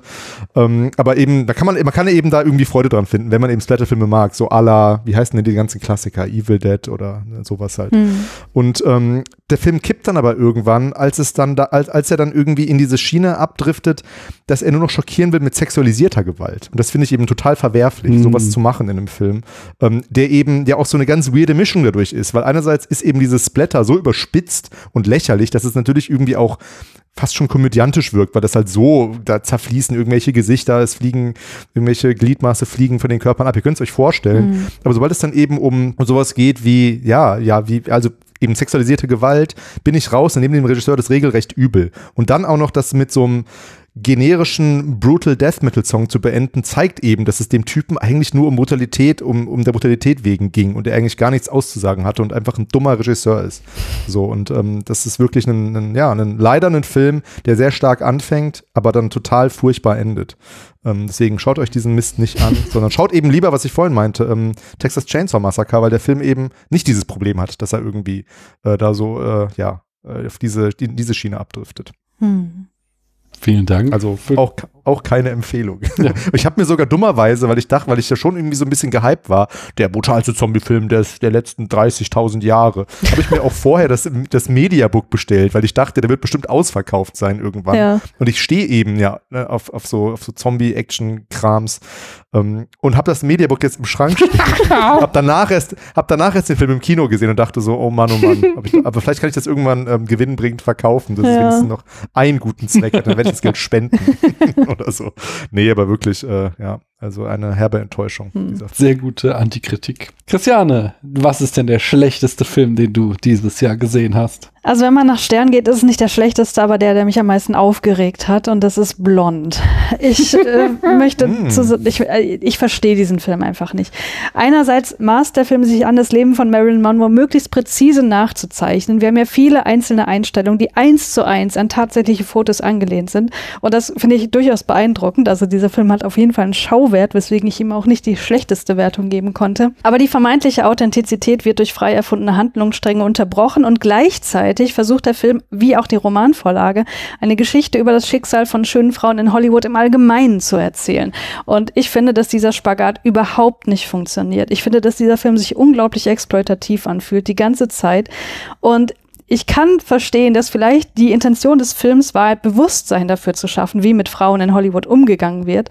Aber wir haben es hier mit der fiktionalisierten Darstellung einer tatsächlichen Person zu tun, die daran zugrunde gegangen ist, dass sie immer nur als Sexobjekt angesehen wurde, die nie für ihr Schauspieltalent oder gar ihre Persönlichkeit geschätzt wurde und die auch außerdem nie die psychiatrische Behandlung bekommen hat, die sie brauchte. Und natürlich darf man darüber einen Film machen, aber was der Film macht, ist, dass der diese fiktionalisierte Marilyn Monroe den den ganzen Film über degradiert und posthum ein weiteres Mal objektifiziert. Und das fand ich so abartig und unangenehm den ganzen Film über, dass ich äh, allein das regt mich auf. Und ich habe über diese absurden Pro-Life-Anwandlungen noch gar nichts gesprochen und die Inszenierung ihres Körpers, den wir teilweise von innen sehen, ja. Also für diesen Film fällt mir nur ein einziges Wort ein und das ist geschmacklos. Also, äh, ich stimme dir in allen Punkten zu. Äh, ich möchte nur meine Flop 2 Szenen, wo ich wirklich davor saß und dachte, das könnt ihr jetzt nicht ernst meinen. Die eine ist in den Pro-Life-Anwandlungen, als der ungeborene Fötus sie anfleht, ihn nicht abzutreiben. Das ist so, mhm. wir sehen einen Fötus im Mutterleib, Gott. der die Mutter anfleht, bitte treib mich nicht ab. Und das zweite ist, wo John F. Kennedy, oder? Zwingt sie zum Fellatio. Und das bekommen wir dann mit diesem nackte Kanone-Shot einer startenden Ka äh, Rakete äh, gezeigt auf einem Bildschirm. Du, du machst hier gerade eine, zeigst hier eine Vergewaltigung und machst hier so einen Comedy-Shot von, oh, wir zeigen den Orgasmus als eine startende Rakete. Und das zeigt halt einfach so diese komplette Geschmacksverirrung, die der Film von vorne bis hinten hat. Das ist ein großartiger Schund. Oh Mann. Stefan, du hast schon gesagt, du hast ihn nicht gesehen. Dann sag uns doch mal, was der schlechteste Film war, den du dieses Jahr gesehen hast. Das war, glaube ich, auch der erste Film, den ich dieses Jahr gesehen habe, im Kino zumindest. Lamp. Mm. 2021 ah, okay. kam der ursprünglich auch raus von Waldimar Johansen. Film, auf den ich mich auch irgendwie gefreut habe, wobei ich auch schon gedacht habe, so irgendwie auch ein bisschen weird, der Trailer und so, naja. Habt ihr den denn gesehen oder wisst ihr, worum nee, es geht? Nee, ich habe nur diese riesige Marketingkampagne in Social Media mitgekriegt. Und da ja, sah das gar nicht also, so schlimm aus. Also ich, also, ja, also ich, irgendwie, also ich weiß auch nicht.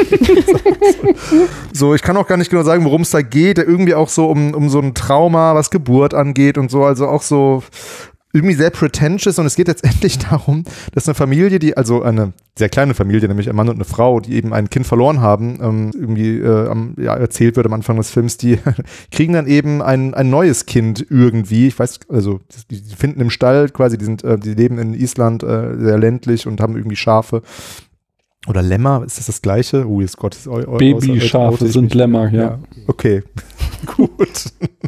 ich bin eben nicht auf dem Bauernhof groß geworden. Nein, also sie haben eben ein, ein, ein Babyschaf, also ein Lamm, adoptieren sie dann oder nehmen sie an, weil das Lamm eben irgendwie so Menschen, Mensch, menschliche Züge hat.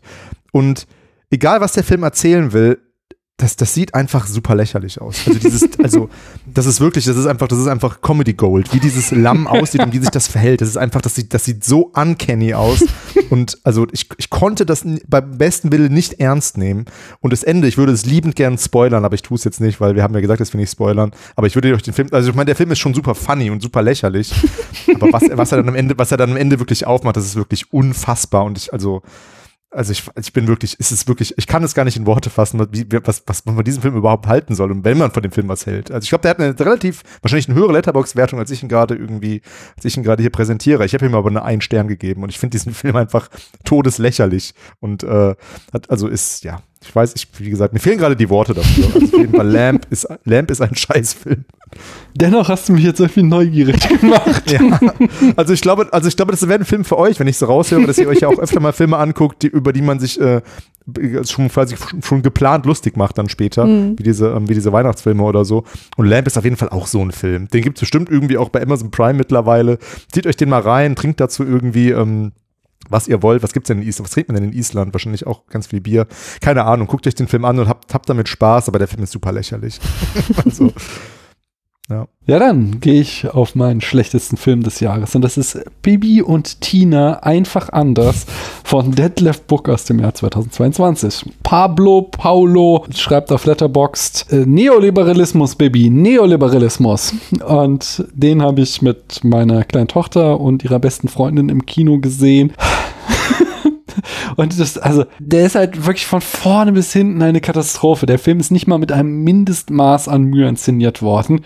Wir haben in Dialogszenen selten einen Shot, der irgendwie länger als zwei Sekunden gehalten wird, sondern es wird ständig hin und her geschnitten und es ist auch keine Einstellung in irgendeiner Form geplant, sondern die Kamera wird einfach nur irgendwie hässlichst möglich draufgehalten. Wir haben Special Effects, die aussehen wie eine Mischung aus Windows Clip Arts und diesem Greenscreen Filter von TikTok.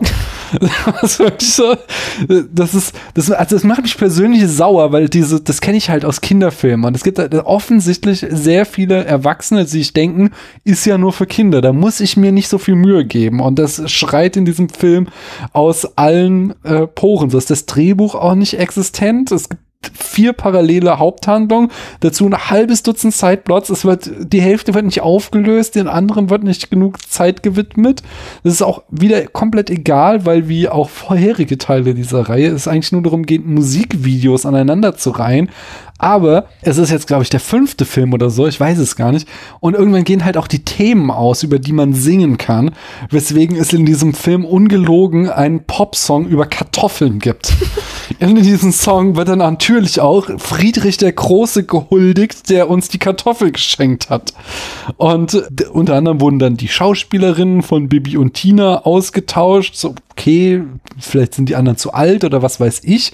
Aber Bibi kriegt dann Sommersprossen so unglaublich dilettant ins Gesicht gemalt, als hätte wirklich jemand ein Edding genommen und da so Punkte ins Gesicht gemacht. Jetzt inhaltlich ist es auch noch ein stockkonservativer Film. So alle Charaktere haben nur einen Wunsch, dass sie so den weißen konservativen Mainstream der deutschen Mehrheitsgesellschaft angehören möchten. So haben wir so einen zwischenzeitlichen Hauptwillen, der als Kommunist startet und den Grafen um sein Schloss bringt und alles, was nicht niegt und nagelfest ist, an diesem Schloss zerstört oder an Kinder verschenkt und dabei immer so Parolen schreit wie Krieg den Palästen oder gegen die Bourgeoisie anwettert. Okay, Unterschied zwischen Bourgeoisie und Adel kennt Detlef Book auch nicht, egal. Also das wird uns auch alles aber als negativ dargestellt, während wir mit dem Grafen mitfiebern sollen, der dann schon mal irgendwie kleinen Kindern Orden von der Brust reißt und sie anschreit, dass sie ihm gehören.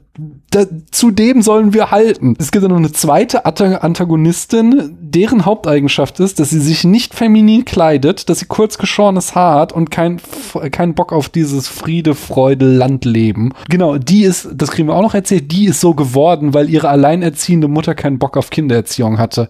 Weil wir wissen ja alle, dass genau das das Problem von alleinerziehenden Müttern ist, dass, dass sie nur keinen Bock auf Kindererziehung haben und deswegen ihre Kinder so verdorben sind. Aber am Ende wollen beide auch nur geliebt werden, so und ins, ins Herzen dieser konservativen Menschen wieder aufgenommen. Und dann zeigt sich nämlich, dass sie gar keine irgendwie Punks oder Kommunisten sind, sondern sie wollten nur anerkannt werden und dann können sie auch so produktive Mitglieder der Gesellschaft werden. Und das wäre jetzt alles schon schlimm genug, aber es wird noch schlimmer.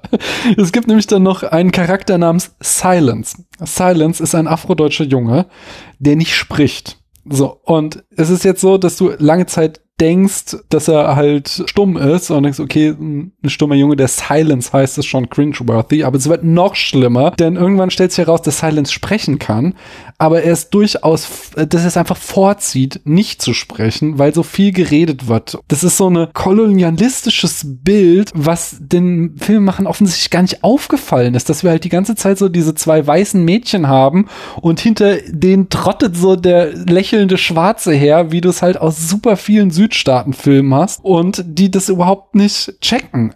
Und dann, dann wird er auch noch in einen Hund verwandelt, und zwar in so einen Hund mit Dreadlocks, weil voll lustig, wisst ihr. Und dann geht es darum, so ihn zurückzuverwandeln. Und das gelingt erstmal nicht, aber äh, dann sagt so der, der männliche Hauptdarsteller, der wirklich so ein, so ein jung FDPler par excellence ist im O-Ton, ob Mensch oder ob Hund, ist doch egal. das ist, ist ja nur der Schwarze, der da hinter uns hertrottet. Das ist doch egal, ob der jetzt Hund oder Mensch ist. Zur Ehrenrettung in kleinsten Anführungszeichen dieses Films. Der Zauber wirkt irgendwann nicht mehr so, dass er sich zurück in den Menschen verwandelt. Aber dieser Film, der will nicht rassistisch sein, aber gerade weil er halt, weil sich niemand hingesetzt hat und mal zwei Minuten nachgedacht hat, hat er eben diese unglaublich rassistischen Implikationen und das fand ich so verabscheuenswürdig. Und sowas wird halt unseren Kindern, als es ist so einer der größten Kinderfilm-Blockbuster des Jahres und es wird halt den deutschen Kindern reingewirkt, so ein Bild und es wird überhaupt nicht über nachgedacht, was man halt da mit einer weiteren Generation macht, wie man sie halt, ja Gott sei Dank, das sind ja keine Automatismen, aber es ist trotzdem, das hat, das hat mich sprachlos und unglaublich sauer zurückgelassen, als ich aus dem Kino kam. Und warum spielt Kurt Krömer in diesem Film mit? Das ist, ich, also ich, die sind halt unglaublich erfolgreich, diese Filme, und die werden mit Geld noch und nöcher beworfen, die Leute, glaube ich, die da mitmachen. Ja, auf jeden, ja, auf jeden Fall. Sonst ist der Cast irgendwie wirklich, ja, ich, wer kenne ich die Leute nicht oder irgendwie, ich habe keinen Bock auf die Leute, aber ja, ja aber die mag ich eigentlich schon wenn du also die, die ersten Filme von Detlef Book, die sind auch heutzutage nicht mehr wirklich gut, aber die sind ja trotzdem noch mal irgendwie ein anderes Niveau als sowas, wo halt einfach der hat aufgehört, sich Mühe zu geben. Der hat einfach nur gedacht so, ja, scheiß drauf, die Leute rennen eh in die Kinos, egal was ich mache und das ist, das ist sehr, sehr traurig. Naja, deswegen, yes. lass uns das nicht weiter darüber nachdenken, sondern lass uns in die Höhen zurücksteigen. Und Stefan, dann sag uns doch jetzt nochmal, was ist der beste Film des Jahres? Ja, der beste Film des Jahres, wenig überraschend für mich, wer, äh, ja, wer mir schon zugehört hat im Gespräch mit Daniel bei Über the Wailing oder wer schon mal in meinen Podcast reingehört hat, Kino Korea, der weiß, dass ich das koreanische Kino gut finde. Und es kann einfach kein anderer Film sein als Decision to Leave von Park Chan-wook. Mhm. Das ist nämlich der beste Film des Jahres. Äh, es ist aber ein Film, der diesem, ich glaube nicht, dass der nächstes Jahr diesem ähm, Hype, der immer wieder raufbeschwommen wird, wenn irgendwas Tolles aus Korea kommt, nämlich, das ist der nächste Film nach Parasite, kann ich auch nicht mehr hören. Das ist ein Film, der wird diesem Film nicht, der wird diesem, hm. diesem Hype nicht gerecht werden, vermute ich, weil der durchaus ein bisschen, also er ist nicht so zugänglich wie Parasite und er hat auch nicht so viel mit ihm zu tun, inhaltlich. Also hm. so vom, vom, vom, allein wie der Film aussieht, um was es da geht und so. Es ist kein Film über, es ist kein Film über Klasse zum Beispiel und kein Film, der da irgendwie ähm, groß gesellschaftskritisch ist, zum Beispiel würde ich mal behaupten, sondern es ist eher ein Film, den man mit, äh, mit anderen Filmen vergleichen kann. Nämlich einmal mit dem Vorgängerfilm von Park Chan-wook, mit äh, Handmaiden, würde ich sagen, das hat durchaus irgendwie auch was von so einer komplexen, verworrenen Liebes Beziehung und er ist aber lange nicht so aufwendig inszeniert wie Handman. Das ist kein Kostümfilm, will ich damit sagen. Natürlich war er auch irgendwie bestimmt teuer in der Produktion, aber er ist eben, äh, es ist eben kein so, ja, kein Kostümfilm, der in der Vergangenheit spielt, sondern er ist in der Gegenwart verhaftet, der spielt in Busan. Und ich finde, er hat mehr von Burning, äh, also wenn man überhaupt einen Vergleich herziehen muss. Ich finde, er hat nämlich, er macht auch unglaublich viele interessante Mysterien auf, finde ich, der Film. Ich glaube nicht, dass ich ihn nach den, ich habe ihn jetzt zweimal im Kino gesehen, dass ich ihn komplett durchdrungen habe und verstanden habe. Ähm, aber er hat mich auch ähnlich, wie ich das jetzt schon schon bei vielen Filmen heute gesagt habe, äh, total mitgenommen. Und ich hatte wirklich ähm, am Ende bei beiden Watches äh, ja so leicht Tränen in den Augen, weil mich das echt total berührt hat, was da passiert ist. Und es geht eben, ich, der Plot ist auch schnell nacherzählt. Ich will den jetzt auch gar nicht, ich will den überhaupt nicht spoilern, weil es äh, halte ich für sehr, sehr fatal bei diesem Film. Aber es geht eben um einen Polizisten, der eben einen Mordfall aufklären soll. Sehr klassisch. Und er trifft dabei auf die Witwe des Ermordeten, ähm, die dann auch sehr schnell in Verdacht kommt, irgendwas damit zu tun zu haben. Und allein die erste Szene, wie ähm, Park Hye-il, also das ist der Hauptdarsteller, den man aus zum Beispiel The Host kennt oder aus Memories of Murder, ähm, auf Tang Wei äh, trifft, auf die chinesische ähm, Hauptdarstellerin. Und die Szene, man sieht nämlich lange nicht, nicht, wie Tang Wei in den Raum kommt. Und man sieht nur Park Hils Augen, wie er, er, sie verfolgt. Und da, da wird schon klar, dass es einfach so gut gespielt ist, dass, dass, dass er sich in diese Frau, ja, wie, wie kann man das ausdrücken, verliebt, verguckt äh, hat oder er hat einen, Cra einen, einen, Crush auf diese Frau. Und dann gibt es äh, kurz, äh, wenig später eine Szene im, in einem Verhörsaal, ähm, in einem Verhörraum, wo die beiden sich dann schon verhalten, als wären sie irgendwie 20 Jahre verheiratet und so. Und diese Dynamik zwischen den beiden, das ist einfach unglaublich mit anzusehen, finde ich. Und das äh, trägt sich durch den ganzen Film. Und der Film äh, ist weit weg davon, irgendwelche platten Weisheiten über Liebesbeziehungen auszudrücken, sondern er hat wirklich äh, eine unglaubliche Tragik in sich und auch unglaublich komische Momente. Also ähm, das ist eben das, was das südkoreanische Kino, diesen auch häufig zitierten Genre-Mix so auszeichnet. Der Film ist wirklich äh, ganz wunderbar. Ich kann aber auch verstehen, wenn man vielleicht nicht sofort Zugang findet, aber man sollte den Film vielleicht noch ähm, 20 Chancen geben. Weil ich finde den Film, wenn er in Berlin läuft, das äh, läuft, glaube ich, man läuft er an. Im Januar läuft er in den deutschen Kinos an, unter dem Titel Die Frau im Nebel ähm, dann ähm, werde ich wahrscheinlich noch, äh, werde ich alle meine Freundinnen in diesen Film zerren, weil ich kann ja sowieso umsonst ins Kino gehen. durch diese York, durch diese York-Flatte. Und ich werde mir den Film bestimmt noch dreimal im Kino ansehen. Also ich finde den wirklich ganz, ganz toll. Ja, kommt nicht ganz im Parasite dran für mich. Der hat wirklich so durch dieses, durch die Thematik noch echt einen anderen Sweet Spot bei mir. Aber Decision to Leave ist für mich nach diesen anfänglichen doch sehr immer so, so diesen zitiere jetzt auch irgendwie so diese Gewaltorgien von Park Chan-wook. Ist das ein Film, irgendwie, den ich noch nicht richtig zum Spätwerk zählen würde, aber der doch mit diesen Rachefilm am Anfang seiner Karriere wenig zu tun hat eigentlich, mhm. sondern eben eher an Handmaiden, an Handmaiden anknüpft.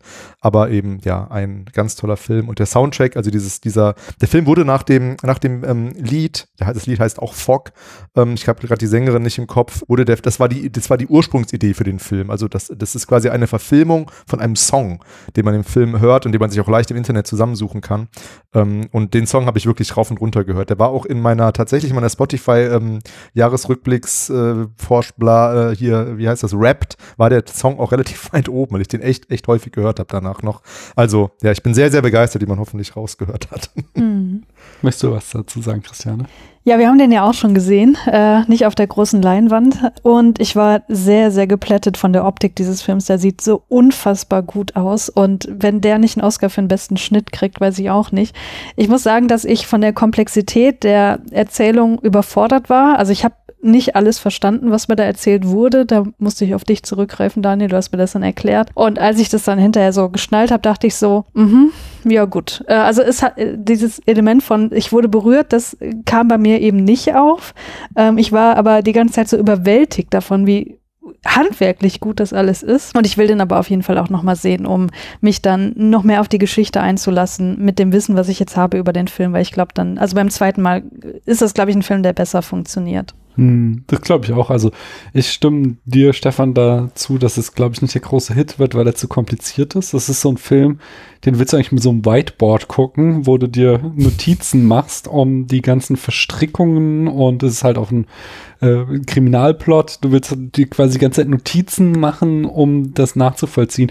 Und dabei ist er eben auch nicht, also es ist halt auch nicht so Christopher Nolan mäßig, dass er dir irgendwie große Expositionen gibt, sondern es gibt immer wieder Szenen, wo du da stehst und fragst, was, hat das jetzt mit dem Rest zu tun und wie kommen wir denn dahin? Es gibt so Zeitsprünge und so, die erstmal nicht erklärt werden und die der dann im Laufe der weiteren Handlungen aufschlüsselt und das macht es so sehr verwirrend. Aber zu dem lustig und traurig, also lustig fand ich erst, wo ich wirklich laut aufgelacht habe, war, dass wie der Arzt empfiehlt, man sollte vormittags äh, in die Sonne gehen wegen Vitamin D und sie sagen, sie wohnen noch nicht lange in dieser Stadt, oder?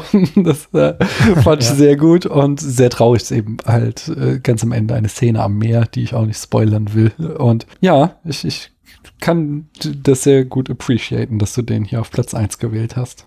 Christiane. Ich habe auf Platz 1 I Am Love von Luca Guadagnino aus 2009 und das war einer der wenigen Szenen, ich glaube tatsächlich neben ähm, The Worst Person in the World der einzige, dem ich instant fünf Sterne gegeben habe. Das ist ein Film, der spielt in der italienischen Upper Class und erzählt eine Geschichte über die Befreiung aus der selbstgewählten Passivität und die Entdeckung der Leidenschaft.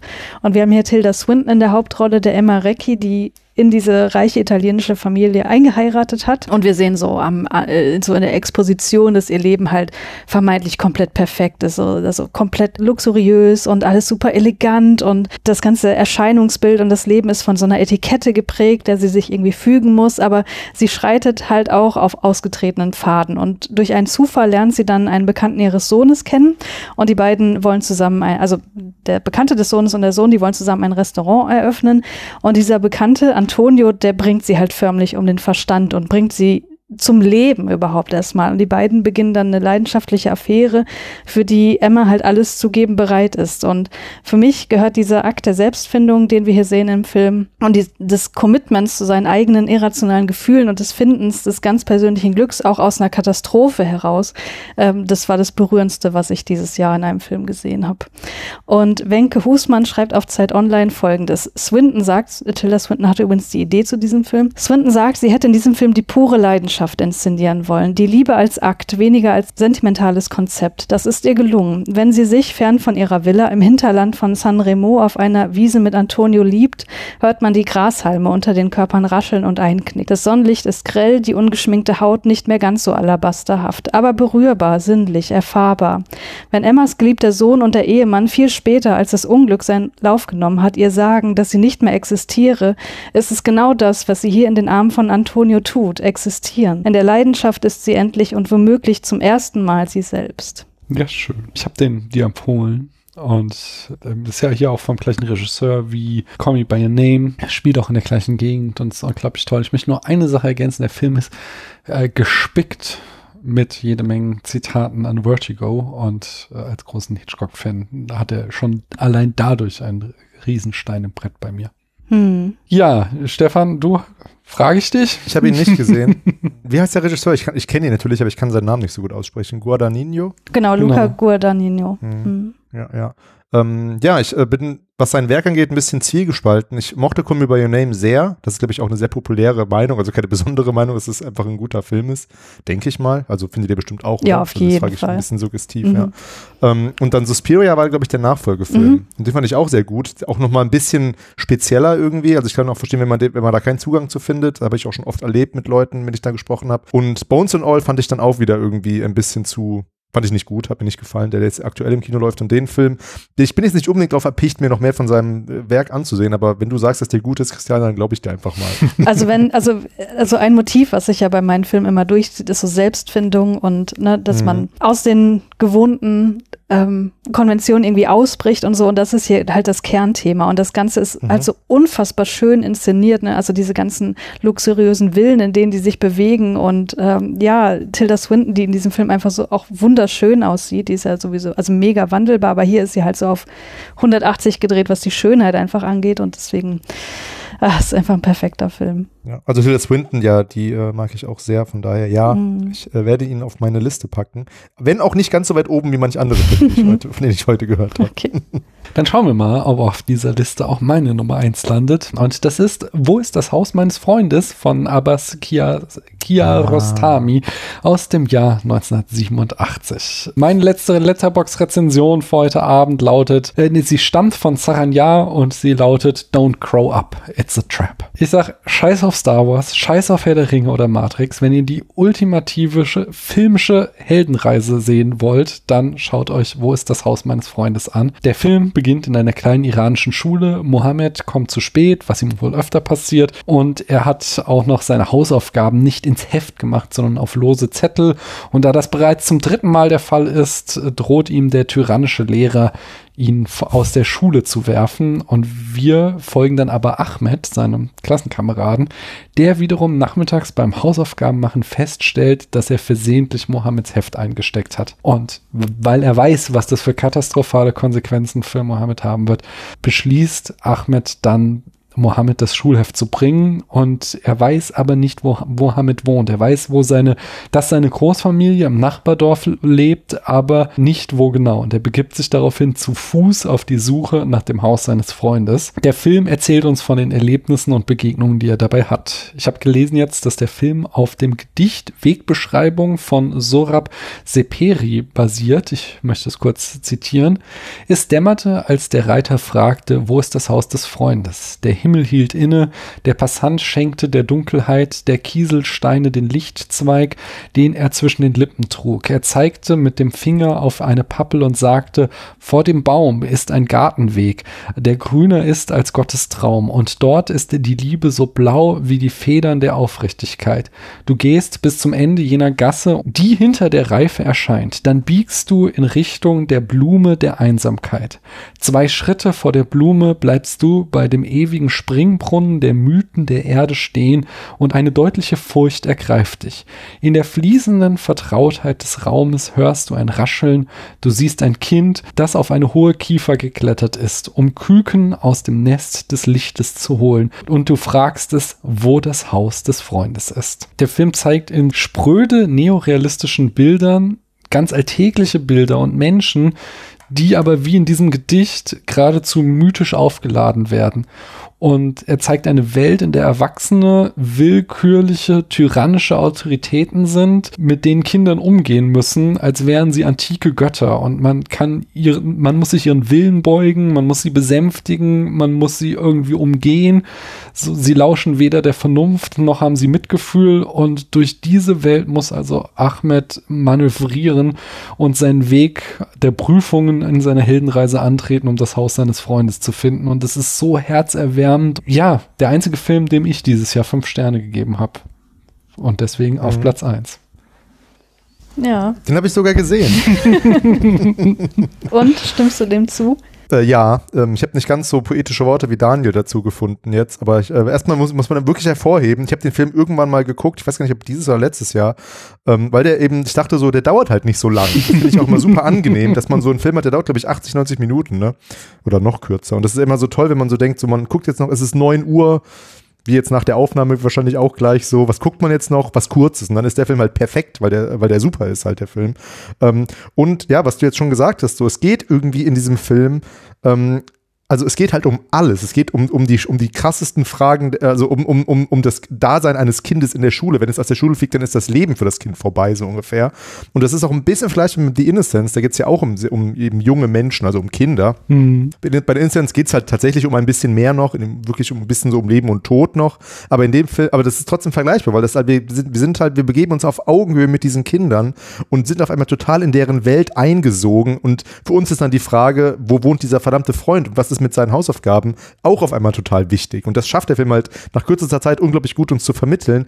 Und ich glaube auch, dass der Film also auch so ein, wie, wie halt Filme, ich meine, der Film ist ja aus dem Iran, aber er ist trotzdem halt unglaublich relatable, mm. finde ich erstmal. Also wir alle kennen diese Situation ja irgendwie, dass man vor so einem Problem steht, was uns als, wo wir jetzt sagen würden, das hat uns irgendwie geprägt, also in unserem Erwachsenen-Dasein, aber als Kind war das, eine, war das unüberwindbar und das haben wir jetzt irgendwie immer noch nicht vergessen, vor was für Problemen wir damals standen, die aus heutiger Sicht total äh, ja, banal oder total lösbar wirken irgendwie. Hm. Ähm, das finde ich ganz wunderbar an diesem Film. Hm. Ja, stimme ich allen zu.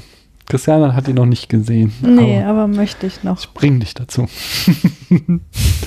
ja, und das waren sie. Unsere besten und schlechtesten Filme des Jahres. Ich danke euch ganz herzlich, dass ihr euch die Zeit genommen habt und mitgemacht habt. Und deswegen erzählt doch noch ein letztes Mal den Hörerinnen und Hörern da draußen, wo man euch finden kann. Stefan, fang du an.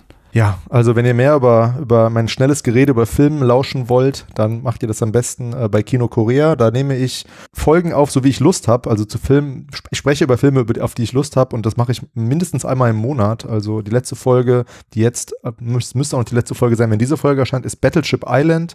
Ähm, das ist ein Film, der auch polarisiert, ein Kriegsfilm, aber ich spreche auch über alle möglichen al alten Klassiker in, in, Kino Korea. Auf jeden Fall ein Podcast, der finde ich, das ist jetzt eigentlich doof gesagt, ein bisschen so Selbstlob, aber der hat durchaus mehr Aufmerksamkeit verdient, weil es eben ja nicht so viele Podcasts gibt, die sich auch mal so, ja wirklich so einem Land oder so, ja, widmen und ähm, genau deswegen freue ich mich immer, wenn ihr da irgendwie auf Instagram, das ist ein relativ neuer Account, ihr da mal vorbeiklickt und ähm, genau, und den Podcast äh, reinhört, wenn ihr den Freude am, äh, ja, eher, kann man sagen, randständigen Kino hat, weil es, ich spreche eben auch Filme, die eben in sonstigen Podcasts nicht so stattfinden. Und Christiane ist oft zu Gast, was noch ein weiterer Grund ist, da mal reinzuhören.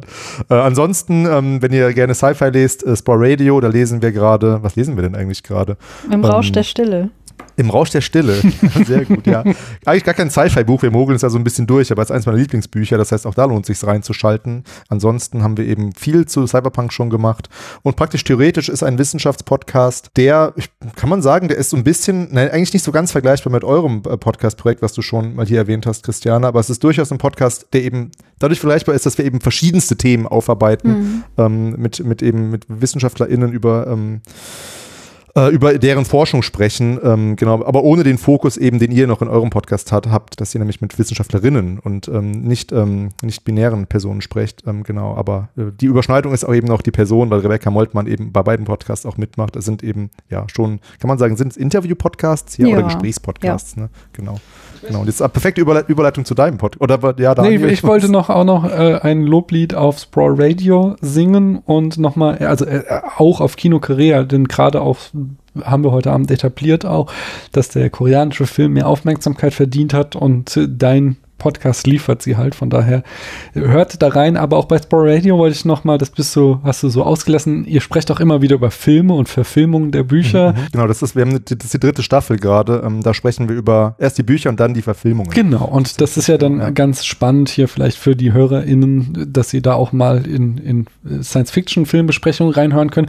Und was ich ja persönlich auch ganz cool finde, ist es ja quasi ein Buchclub, so dass ihr die Bücher so etappenweise besprecht, so dass man auch selbst wie ich, wenn man die Bücher nicht gelesen hat, was daran haben kann, weil man kriegt so die Handlung, häppchenweise mit und dann immer eben eure Überlegungen dazu, was das denn alles bedeutet. Das finde ich alles sehr, sehr hörenswert. Ja, vielen, vielen Dank. Jetzt habe ich mich selbst gelobt, aber zum Glück hast du es noch ein bisschen durch dein zusätzliches Lob nochmal aufgewertet, ja. Ich meine, wir würden es ja auch alle nicht machen, wenn wir unsere Sachen nicht auch selber ganz gut finden würden. Oder kann man ja, kann man doch mal so sagen. Ja, auf jeden Fall.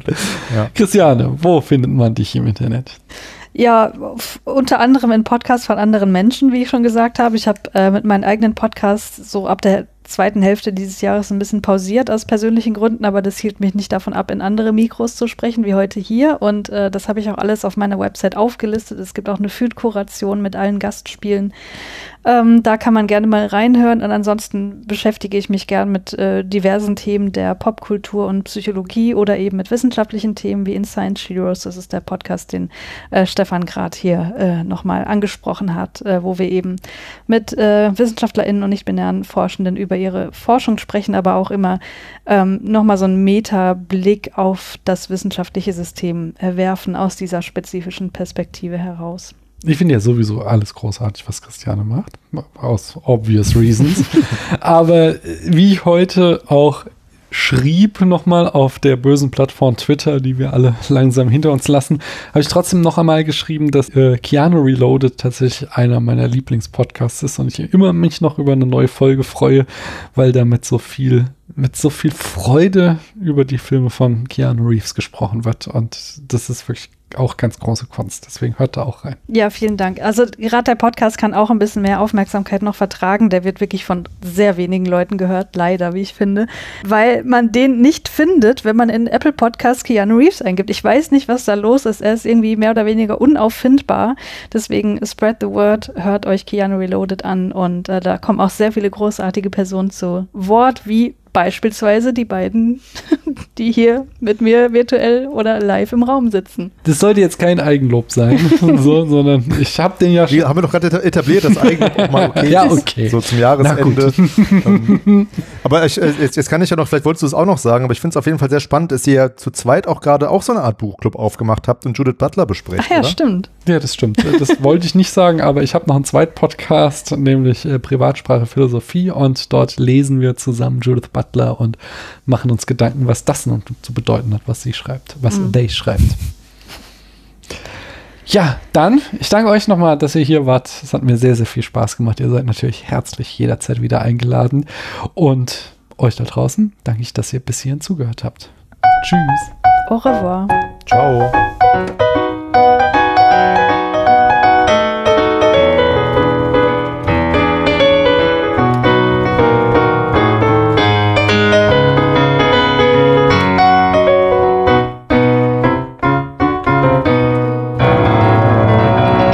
Das war die längste Podcastaufnahme, die ich je hatte. Oh, wow.